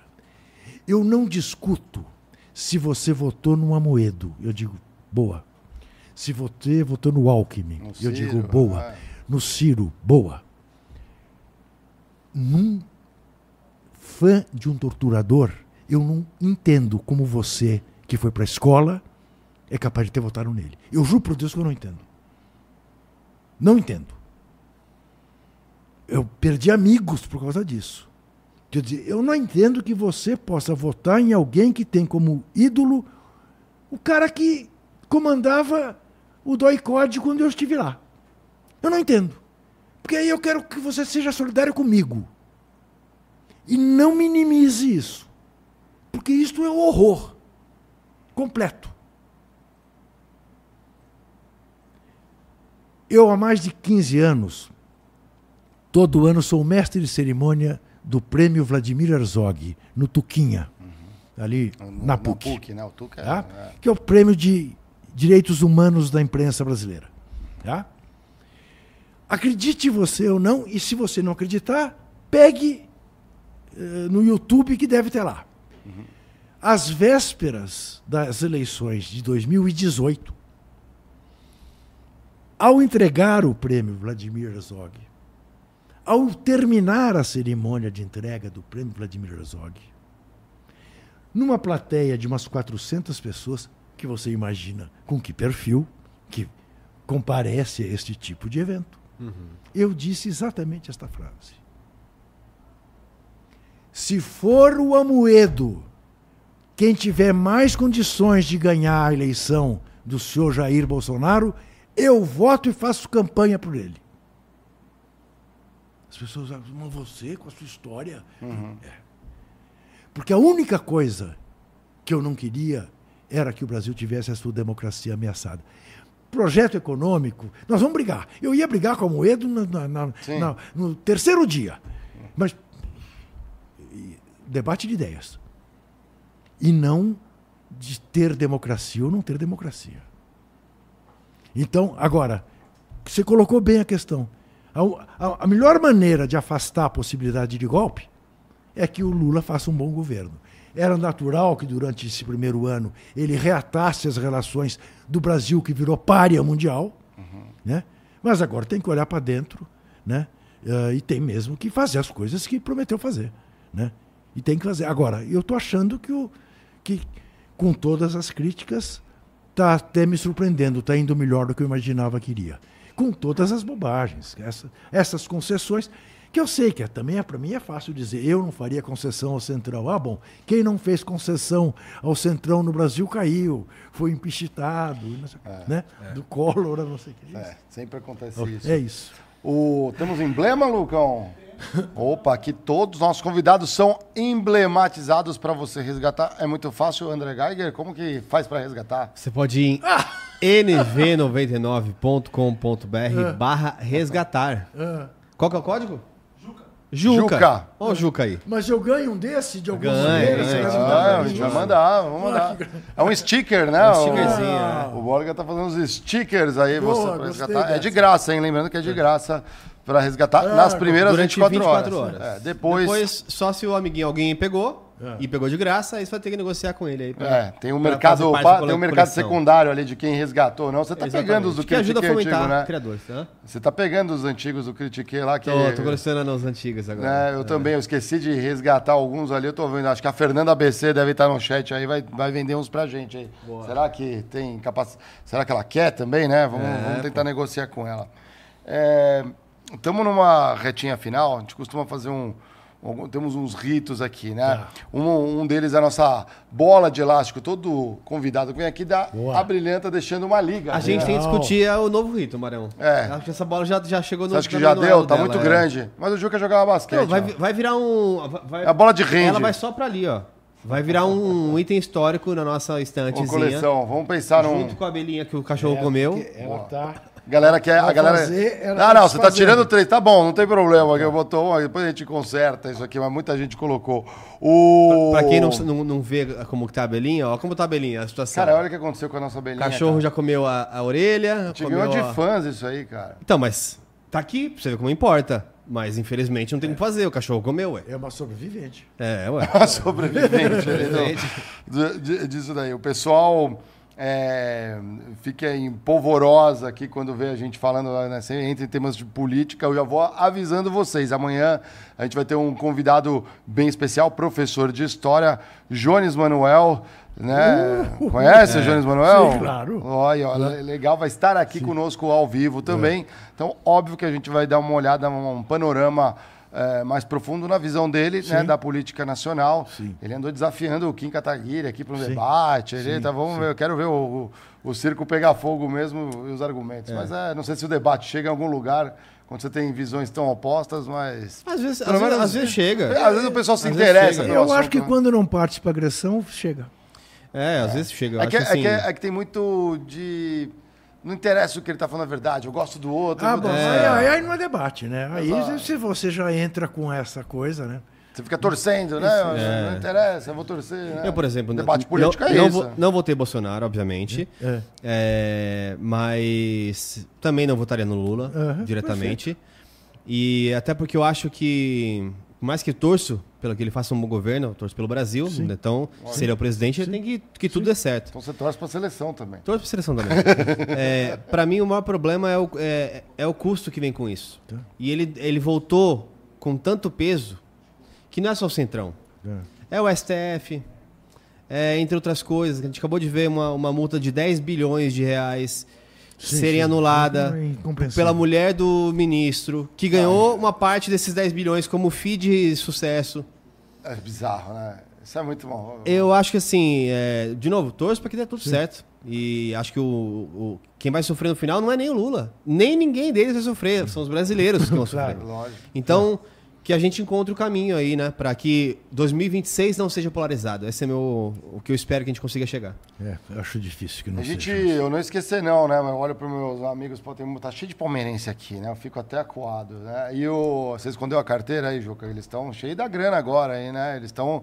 Só que tem uma disputa. Parece que, que, que o, a Leila disse que ia, que ia pagar mais do que o patrocinador do Corinthians, né? Então, mas aqui... É Agora, a Leila tem razão. Você me mostra o contrato. É. Então, mas não parece aquela, aquelas coisas de adolescente, assim, que ah, tem é. um pau maior? Ah, mas Corinthians e Palmeiras sempre foi assim, né? Sempre foi assim. É, não tem jeito. Vê quem gosta mais longe. Não tem jeito. Aí ela falou, não adianta nada ter dinheiro se não tem título, né? Uma coisa assim, você não, não, ganha nada, né? Vamos ficar falando, mas não ganha nada. né? O que, que você achou aí, Palmeirense? Eu achei muito bom. Primeiro. É, quer achei- ver o circo pegar Não, eu eu achei muito bom, primeiro, com é, o teor de um ponto super válido que tem que ser dito sobre mulheres no futebol.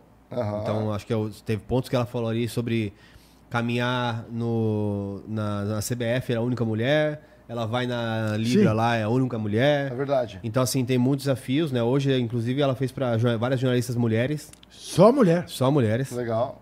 Então, é, foi muito. Assim, é, vale a pena, para quem não assistiu, assistir na íntegra a entrevista que a, que a Leila deu, que foi assim, um primor.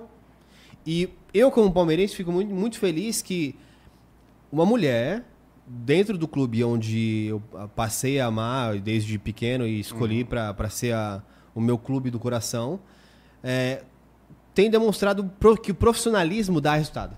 E é isso que eu, que eu torci muito pelo Cruzeiro como SAF, ao- quando começou, falei assim, pô, que dê certo. Tomara que dê certo. Tava falando sobre o Botafogo, eu lembro que eu falava do Botafogo ano passado? Ó, tá virando SAF, talvez vai, ter- vai começar a ter resultado. É verdade. Botafogo no final, né? Sim. e não chegou, mas eu gosto de ver as coisas profissionali o profissionalismo dando certo. Sim. Então, nesse ponto, é, Titia Leila tem todo o meu apoio.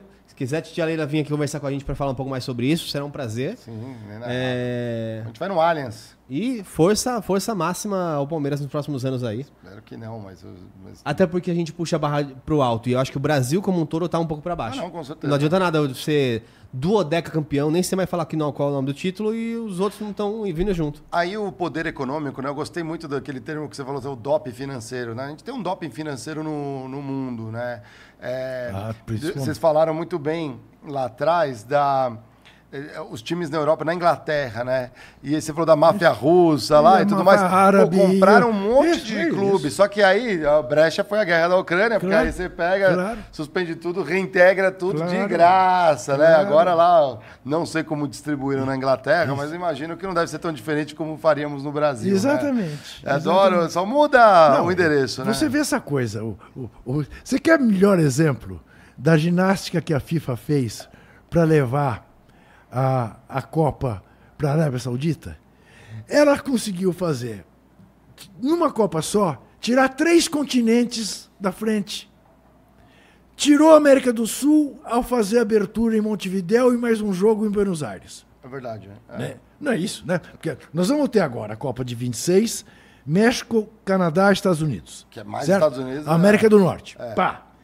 Aí, bom, a próxima seria ah, Europa ou América do Sul. Aí o que ela faz? Ela faz abertura no Montevidéu, faz um jogo em Buenos Aires, depois faz Portugal e Espanha e Marrocos. Aí volta para o mundo árabe. Exato. E aí faz a, a corte do ditador que esquarteja jornalista. Não um ditador qualquer. Sim. Não, é um cara que tem esse crime nas costas dele. E que é tra- o, não sei se vocês sabem, mas o senhor Gianni Infantino viveu dois anos em Doha. Num palácio com as meninas dele estudando na Universidade do Catar, que saiba, tem os melhores professores do mundo. Aham. E eu ainda sei disso por uma razão. Eu sou amigo de um jornalista argentino que me convidou para fazer um- uma entrevista, um podcast que eles têm lá, e me deu o endereço e eu fui. Eu cheguei num edifício monumental. Fui para o lugar que ele me mandou ir. Era um apartamento de cinco quartos, de frente para a Baía de Doha, um lugar assim. E eu perguntei para ele, escuta, você roubou de quem para estar aqui instalado desse jeito que você está? Ele disse, você não vai acreditar. Eu sou amigo de um professor alemão, de filosofia, aqui da Universidade do, do Catar, que detesta futebol e que me perguntou se eu viria cobrir a Copa. Eu falei que sim. Ele me perguntou para onde que eu iria. Eu falei, assim, ah, vou para o hotel. falou assim: Eu tenho uma proposta diferente para te fazer para não ser de graça. Eu alugo para você o meu apartamento durante 40 dias, por 3 dólares por dia, e vou embora para a Alemanha fugir da Copa do Mundo. Mas você cuida do apartamento para mim. E ele falou: tá bom, topei. Sabe quanto ganha este professor para dar aula de filosofia na Universidade do Catar? 100 mil dólares por mês. Caramba. Minha nossa. Você, você precisa ver o apartamento. Deve Precisa ver o apartamento. Quer dizer, que evidentemente um apartamento que a universidade eh, provê a ele. Mas, Na quer dizer, não é apenas com jogador de futebol que eles estão gastando dinheiro. Quer dizer, Não é com tudo. Não, com é. tudo. É, é Só olhar a Fórmula 1, só olhar todos os. Aquela corrida do Bahrein ali é um negócio, parece que é um videogame. né? Agora, como é que vão fazer com essa tendência cada vez mais forte pelo mundo afora da, da energia limpa? Como é que eles vão se virar num momento em que, de repente, o petróleo não for mais o ouro negro? Não sei. Turismo. Agora, mas é muito É, mas quente, é mano. cultura diferente. Pois aí, mano. Então, É, Eu sei, mas ela não tem. porque agora com dinheiro vai com conflito, Marião. Igual as patrocinadoras lá de bebidas. É isso. Que tá tudo certo, de repente na Copa não pode mais. Isso, isso. É, exatamente. É. Teve complexo. que romper, né? Já tinham Foi. encomendado lá. Não, você sabe que no centro de imprensa, a partir do décimo dia, eles criaram ao ar livre, não tem problema nenhum, né? Porque não chove, um lugar chamado Oasis, que tinha vinho e cerveja. 70 reais o copo de cerveja. É, Senhora, e eu tomava um por dia. é, caramba. Pra poder. É, volta a memória ali, né? Eu vou dar uma espairada, porque a cobertura de, Não, de é- Copa é, é desgastante. Ainda né? mais por causa do fuso, né? Ah, sim, ainda tem que ficar transmitindo, Sim. entrando ali. Pô, você passou em tanta emissora ali, ó, eu consigo, não sei se eu estou bem aqui de memória, né? Você passou na cultura muito tempo, é, acho que começou na Tupi, Record, na Globo também por um bom Sim, tempo sim. também ali, né? Na Globo, É. entre 88 e 95. Rádio, acho que foi a CBN. CBN até dezembro passado. Então, é, na Rede TV, Sim. SBT, tudo, tudo. sim. O que, que faltou? A não, Band? não faltou. talvez? A Band faltou, é. Faltou a Band. faltou a Band. A Band eu nunca, nunca, nunca, nunca. O Milton Neves não deixou. É, nem fale. É. Não baixa o cano, não baixa o nível. É, Tem alguma. Ah, ESPN também, Sim, né? sim. E, e o. Teve algum arrependimento nessas tantas transições assim de empresa? Eu sou um cara assim, eu passei muitas empresas. É, o Flow é mais uma, né, aqui, né? Mas assim, é. Mano, é, deixa eu eu sempre falar. entro numa empresa pensando assim, essa vai ser a última que eu Não, vou trabalhar, veja, porque aqui. Não, não eu- veja, você vai- veja, veja como, como às, às vezes uma meia verdade é mais perigosa do que uma mentira. Né? Alguém pode dizer, como você disse, nossa, você passou por tantas empresas, alguém que esteja nos vendo haverá de dizer, "Bah, mas isso é sinal de que realmente esse cara não fica em lugar nenhum, não dura, né? É, Eu trabalhei 25 anos na editora Abril. é verdade. Dos 20 aos 45. Eu, ao sair da Abril, eu tinha mais tempo de Abril do que eu tinha de vida quando eu entrei nela. Dos 20 aos 45. Muito bem. Eu entrei, eu trabalhei nas organizações Globo de, noven, de 88, quando eu fui para a TV Globo, até dezembro do ano passado, 88 para 23, faz a conta, vocês que são bons de conta. 12 mais 23, 35. 35, é. 35 anos nas organizações Globo. Na TV Globo e na CBN.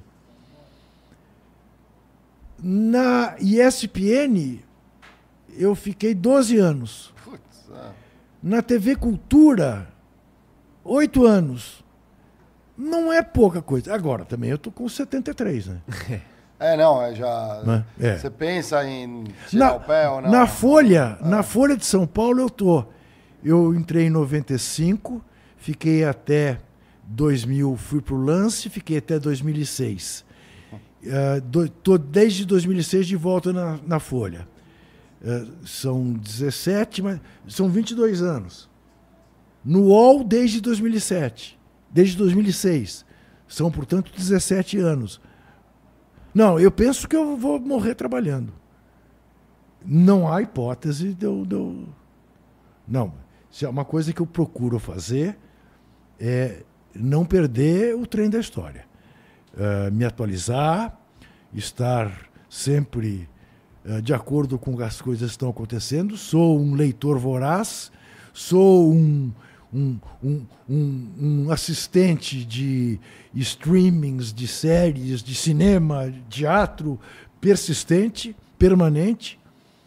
Sou um leitor voraz, tanto da imprensa quanto da literatura. Aliás, estou encantado nesse momento, se vocês não leram, leiam, esta moça chamada Carla Madeira, hum. que escreveu é a mulher que mais livros vendeu no Brasil em 2013, é. em 2023. Não ficção, né? Não, de ficção. De ficção, é. é. Acho que tem uma leitora lá em casa. Tá tudo, é. tudo é Rio, é o primeiro livro dela. Sim. A Natureza da Mordida é o segundo. Eu li esses dois livros nesses últimos dias de férias e estou terminando, estou com ele no iPad, trouxe o iPad, porque no caminho de volta eu termino uh, Véspera. Essa mulher é um gênio, é uma nova Clarice Lispector. Caramba. Essa mulher é uma coisa absolutamente fabulosa. Ativou a curiosidade. Fala, não, vamos trazê-la. Não, trazê ah, não deixe de ler, não deixe de trazer. Essa mulher é uma coisa. Não, não se fie em mim. Pegue tudo é Rio e comece a ler. E boa madrugada se você conseguir largar. É, tá acontecendo isso lá em casa. É, né? pois é. Tá, é. tá rolando isso lá é. com a patroa. É, Dá uma dica de pra galera que está começando a carreira. Não interessa a área, mas o que, que você daria pra galera que está começando? Eu vou falar o óbvio, né, André? André, Mário. Vou falar o óbvio. Galera, para qualquer área. É... Ou jornalismo, se você achar que. Sa saiba quantas línguas você puder saber tão bem como você sabe português. Saiba bem português. Ah, ah, você sabe que o Olavo Bilac dizia que ele se orgulhava de falar mal a língua dos outros. Isso não pode mais, tem que falar bem. Tem que falar bem. Se é para vai para jornalismo, mais importante do que a faculdade de jornalismo é você ser curioso a ponto de ler tudo que cair na sua mão mais importante do que a faculdade. Os professores das faculdades ficam muito bravos quando eu digo isso nas faculdades. Mas falo, é mais importante você fazer um curso bem feito de inglês do que de estatística na faculdade de jornalismo. É mais importante fazer um curso bem feito de francês do que de semiótica na faculdade de jornalismo. E é mais importante ler tudo que cair na sua mão e ser curioso, querer saber, querer saber, querer saber. E como diria Milor Fernandes, não se curvar diante dos poderosos, porque daí mostra o traseiro para os oprimidos. E tenha em mente isso. Jornalismo é fundamentalmente oposição. O resto é armazém de secos e molhados. Muito legal. Você tem uma carreira que é incomparável, né? É, se você tem algum arrependimento, algo que você pudesse voltar ali. Ah, sempre tem. Uns erros. Sim, né? claro. Sempre tem. Sempre tem. Né? Uh, de uma notícia que se apurou mal uh, e que depois você teve que corrigir. Agora, sempre tem também o jeito. O erramos é uma solução maravilhosa. Eu tenho, uh, na, na imprensa escrita, eu tenho uma vinheta. Hum. Uh, que rata, com K. que rata, que é a errata de um erro que eu cometi. E vou te dizer mais, ô Mário, se não for por virtude, faça isso por oportunismo, porque as pessoas amam. Você, ah, ele desceu do pedestal e disse que errou. As pessoas amam que você faça isso. Então não tenha constrangimento de se corrigir. Eu errei.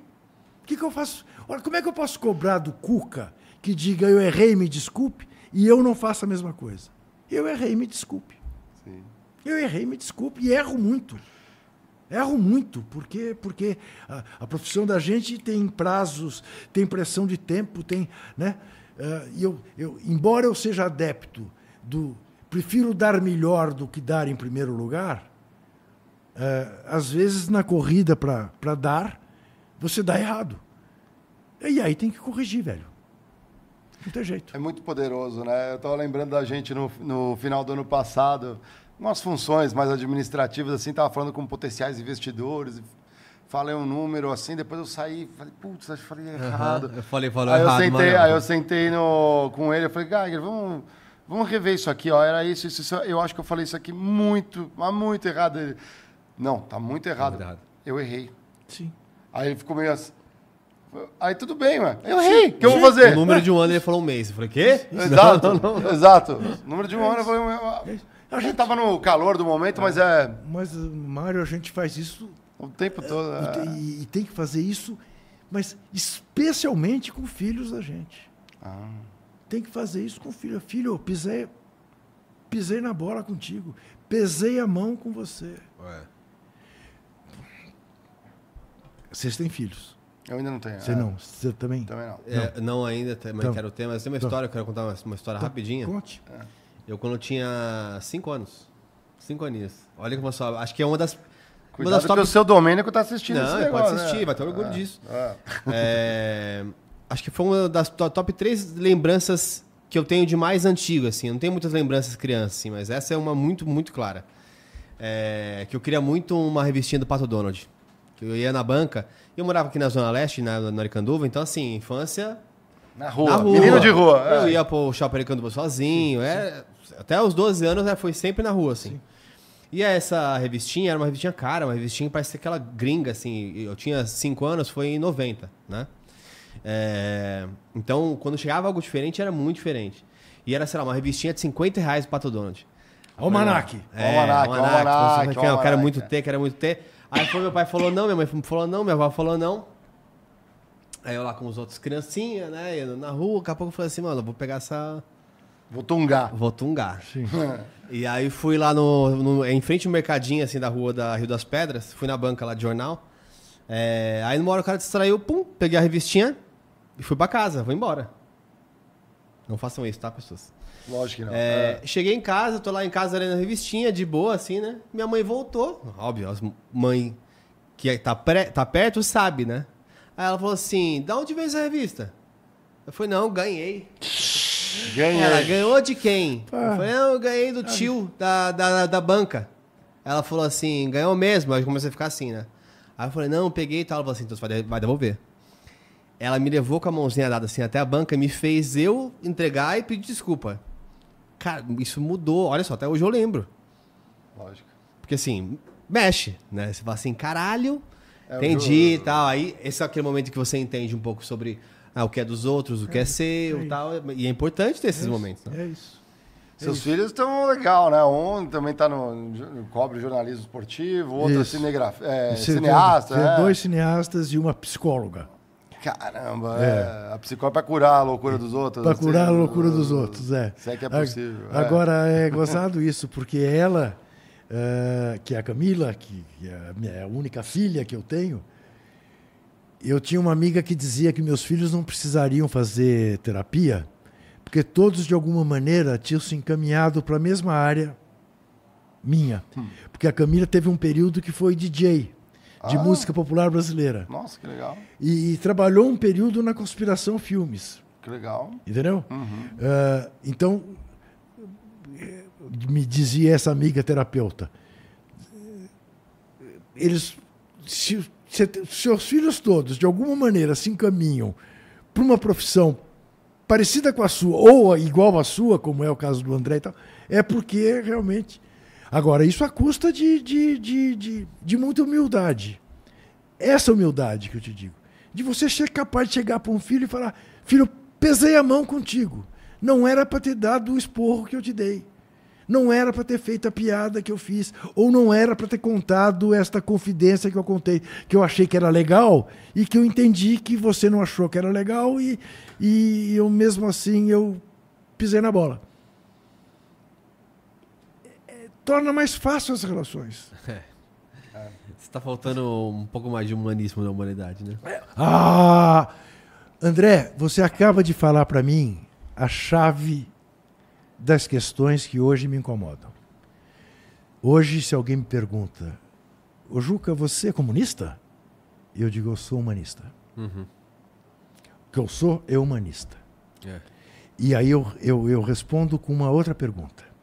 Essa frase, de cada um de acordo com suas possibilidades, a cada um de acordo com suas necessidades, é de Marx ou é de Jesus Cristo? Cabe na boca dos dois. É. É verdade. Entendeu? O que eu sei é o seguinte: até hoje não houve nenhum regime que me agradasse. Eu vivo numa utopia. Querendo. Não me venham com Cuba. Não, que- jamais viveria em Cuba. Em- em- dos cubanos, o meu ídolo se chama. Meu Deus. Oscar de la Hoya. Não. Não, o boxer? Não. O Raul. Não, não. Não, nenhum dos militares. Não, não, não. Meu Deus, como é que pode me fugir Ah, o? Soto. Leonardo, Leonardo, escritor, autor do Ah, o. pera. Eles amam os Sim, cachorros. sim, agora você também. Ah. Vocês estão puxando a Leonardo Padura. padura. Eu li os 12 livros que ele escreveu, leio e releio, que é um cara que não sai de Cuba e é um crítico É. permanente de Cuba. Ao mesmo tempo que é capaz de dizer: aqui em Cuba nenhuma criança vai dormir com fome. Isso eu valorizo. Entendeu? Isso eu valorizo. Agora, a falta de liberdade eu não valorizo. Partido único eu não valorizo. Não me venha de Maduro. Não me venha de Daniel Ortega, que é um fascínora. Eu, eu, eu digo isso sem nenhum. Mas, com perdão da má palavra, eu não sou uma pessoa de falar palavrão. Não, aqui Caguei e andei pra patrulha. pode- Ah, sim. Caguei e andei caga. patrulha. Então, É a, pa- é a patrulha que faz o, abominável? Tem ainda É isso. algum tipo de. é isso. É isso. É. É isso. É, É isso. é. É, você cria É um, isso. É isso. um negócio artificial ali pra É isso. É, É é impressionante. Né? É, vou- a gente vai pra derradeira, mas antes, galera, vocês ficaram até agora conosco. Eu sei que tem muita gente que entrou aqui e já falou assim: ó, vou assistir depois. Eu sei, tem muita É. gente voltando à rotina do trabalho e a gente tem aquele efeito caldo, a galera vai assistindo, assiste no final de semana, mas deixa o like, se inscreve no Muito canal. obrigado, Até inclusive. porque estamos chegando a 100k, né? Já então, passamos 90. Eu tô Ah. vendo certo. O que é? Nós começamos às sete e meia. Isso, 10 são horas. 10 horas. São 10 Sim, horas. você está atrasado por algum compromisso? Não, não, não tenho compromisso nenhum. Em né? férias. Rapaz! Passou Passa voando? rápido a conversa, Duas né? horas e meia, é isso? É, A conta tá certa? Tá certo, tá certo. Ah, sim, o Lucão aqui tá. Lucão me, me lembrou muito bem. Estamos dentro de uma, de uma vertical aqui dos estúdios que é o Flow SA. Tem um outro canal, você entra lá, Flow SA tá cheio de conteúdo legal. Tem a Isabela Camargo com Promovendo Saúde. É, melhor, é bom assistir, né? Porque você pensa saúde, não é um programa de saúde igual tem lá na, na Globo, lá. O, o- o- é, é, é para saúde para o trabalho. Saúde mental, a galera tá espanando de burnout. O Thiago Pereira ali falando de performance, mas você não tá vendo performance com qualquer um, não, com aquele nadador, sei lá, que ganhou uma medalha, é um cara olímpico. Você tá E vendo. se você acha que ele não tem performance, eu quero ver você treinar aí e ganhar a medalha da Olímpica. Pô, é, vai lá, vai lá. Vai lá, vai lá você. prove que estamos errados. Vai lá, Vai lá acorda lá, 5 da manhã e vai treinar igual eles treinavam. Tem conteúdo para estágio, né? é, as dicas, né? Tanto com o SOS Estagiário, Camila Cross, e as dicas o CIE, principalmente para galera que é jovem aprendiz ou está buscando estágio, são os conteúdos mais curtos. E o Jorginho Faria Leimer. Jorginho Faria E Leimer. esse primeiro, é, esse agora no início do ano, vão vir dois medalhões aí de peso. A gente já anunciou, quem acompanha a gente já sabe, né? Bons aí administradores, empresários ali para brilhantar esse o, o, o Flow SA. E óbvio, critiquei, continuem aqui conosco, porque a gente, a gente tem essa liberdade de criticar o que quiser, com esse foco no E trabalho. o Critique, quando chegar a 100 mil, teremos uma novidade. Sim, vamos ter novidades, vocês aguardem aí também. Que é a plaquinha, né? Aliás, a, aliás, a galera, exatamente, a plaquinha chega, chega a plaquinha. A galera, não sei quem mandou aqui, o Frederico falou assim, pô, vocês tinham que vir para o Espírito Santo este ano. Acho que é porque a gente foi no Rio de Janeiro, ficaram com ciúme ali, né? Falou para um evento de mármore e granito. Olha, o Critique sim, participa de eventos. Avisa lá, galera do evento, a gente faz cobertura. Por que não? Eu não conheço Inclusive, muito no de... Espírito Santo tem a ArcelorMittal. Eu adoraria já aproveitar, porque eu preciso conhecer lá, o pessoal lá onde produz o aço da Stock Car. Podia ir pra Vila Velha, já tomar uma Pô, cachaçinha. então assim, se tivesse aí negócio aí, vamos, vamos lá, bora. Bora, né? A- Avisa lá, galera. Se você conhece alguém lá, fala, ó, o Critiquei pode participar, igual a gente fez. Vamos pra derradeira aqui com o Juca. Não vamos segurar que ele tem livros a ler. Estamos sabendo Eu vou- aqui. Eu vou terminar o véspera no, no iPad. No, no, no, no- no- no táxi de volta até da, da, da Moca até, até minha casa. Ah, é pertinho. Pertinho, aqui pertinho. É... Não, a gente fez. No fundo, ele criticou de frila, porque a gente estava botando um tempinho para você criticar o que quisesse, mas foi tão pertinente essa, essa última que, é, que eu. O que, que era que eu criticasse? Você queria que eu criticasse Não, é, alguém? o que você quisesse, mas você falou muito bem agora. Eu acho que, pô, a gente- temos o.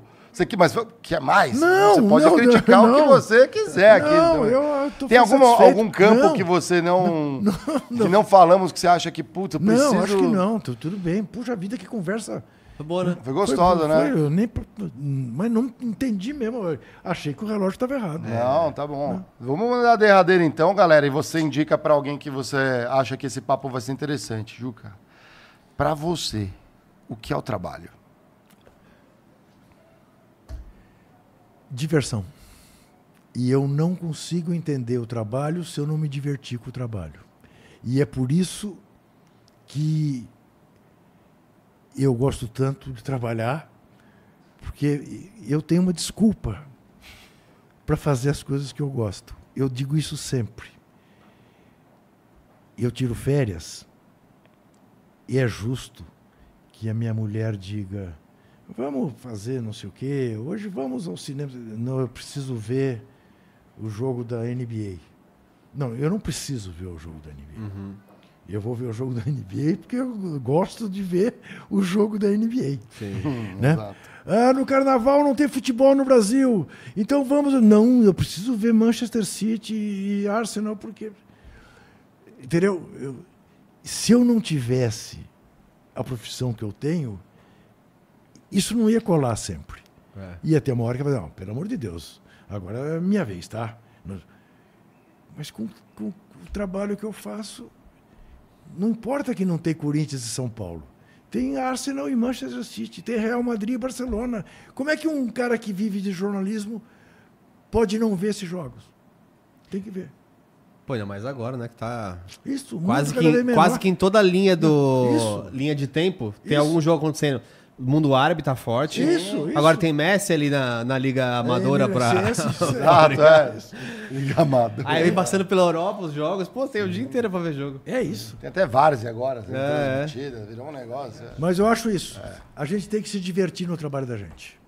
Eu É vejo que vocês se divertem. Pô. Se vocês não se Se divertissem, a gente não levava duas horas e meia conversando. Não, por Fato. mim aqui, depois a gente Fato. sequestra É aqui, isso, a gente é isso. amarra É aqui. isso. Não, já- muita gente não sabe, mas o, o, o- o Eduardo Marinho, né? Aham. Vocês ficaram conversando mais umas seis horas aquele dia. Eu, Ficamos. eu fui trampar, vocês ficaram aqui. rum. Não sei quanto tempo, mas foi umas boas quatro horas, né, Foi, Borga? O foi. Borga, o produtor, ficamos aqui e ó, Engataram, comemos, é, bebemos uma cervejinha que tinha sobrado de uma, de uma celebração, né, que a gente Aham. fez e, pô, foi É, legal. aliás, eu soube, o Borga me contou que, o, que, que quem que veio aqui, o tio Rei veio aqui Sim. e ficou tomando uísque e fumando. Né? Fumando é uma barbaridade que ele faça isso, um péssimo exemplo. né? É isso que dá. Né? Eu saí defumado aquele É, dia. não, tá louco. Pô, mas a gente não te ofereceu um skin se você quiser. Você tá, tá aqui, Não. Pô, agora mas aí não, agora teve é briefing, tarde, Borga. né? A próxima vez você Pô, avisa Borga, que o convidado pô. né, Não, ô, não, Borga? tudo bem. Não, tá- É que não, imagina, não, tá- né, é que assim, ele come, É- a é gente que não começou, sabe, eu comecei é a me passar com ele. É. sério, já porque tava, o papo é bom, a gente vai conversando. E o, o álcool entra, a verdade sai, né? Ah, tem mais, porque isso é uma técnica de entrevista terrível, né? Você embebeda o entrevistado, ele fala mais do que ele pretendia falar. Mas É o que você ano, fazer com o Pelé. esse ano ainda, Não, talvez não é? apareça um patrocínio de uísque. Aí Então, você volta para no segundo semestre. Tá, tá bom. Pra... Juke on the Rocks. É. Ah, olha aqui. O Pelé, você sabe o que foi com o Pelé? Ah. O Pelé foi outra coisa. Ah. Você sabe que tem. A, a revista, a revista Playboy tinha um, um- como se fosse um, um guia para você fazer as entrevistas de Playboy, que eram caudalosas. Né? Horas e horas. Fazia seis, três, quatro, cinco sessões de quatro, cinco, seis horas. Mas tinha um jeito de você amaciar o entrevistado, não necessariamente com perguntas cujas respostas você fosse publicar, mas com perguntas assim: escuta, o Mário, o que você pensa na hora que você toma banho? E antes de dormir, como é que você concilia o teu Vai sono? soltando, né? Você- É. Faz tempo que você não chora? Ah. E eu fui fazer essa entrevista com o Pelé para Playboy lá em Cuenca, no Equador.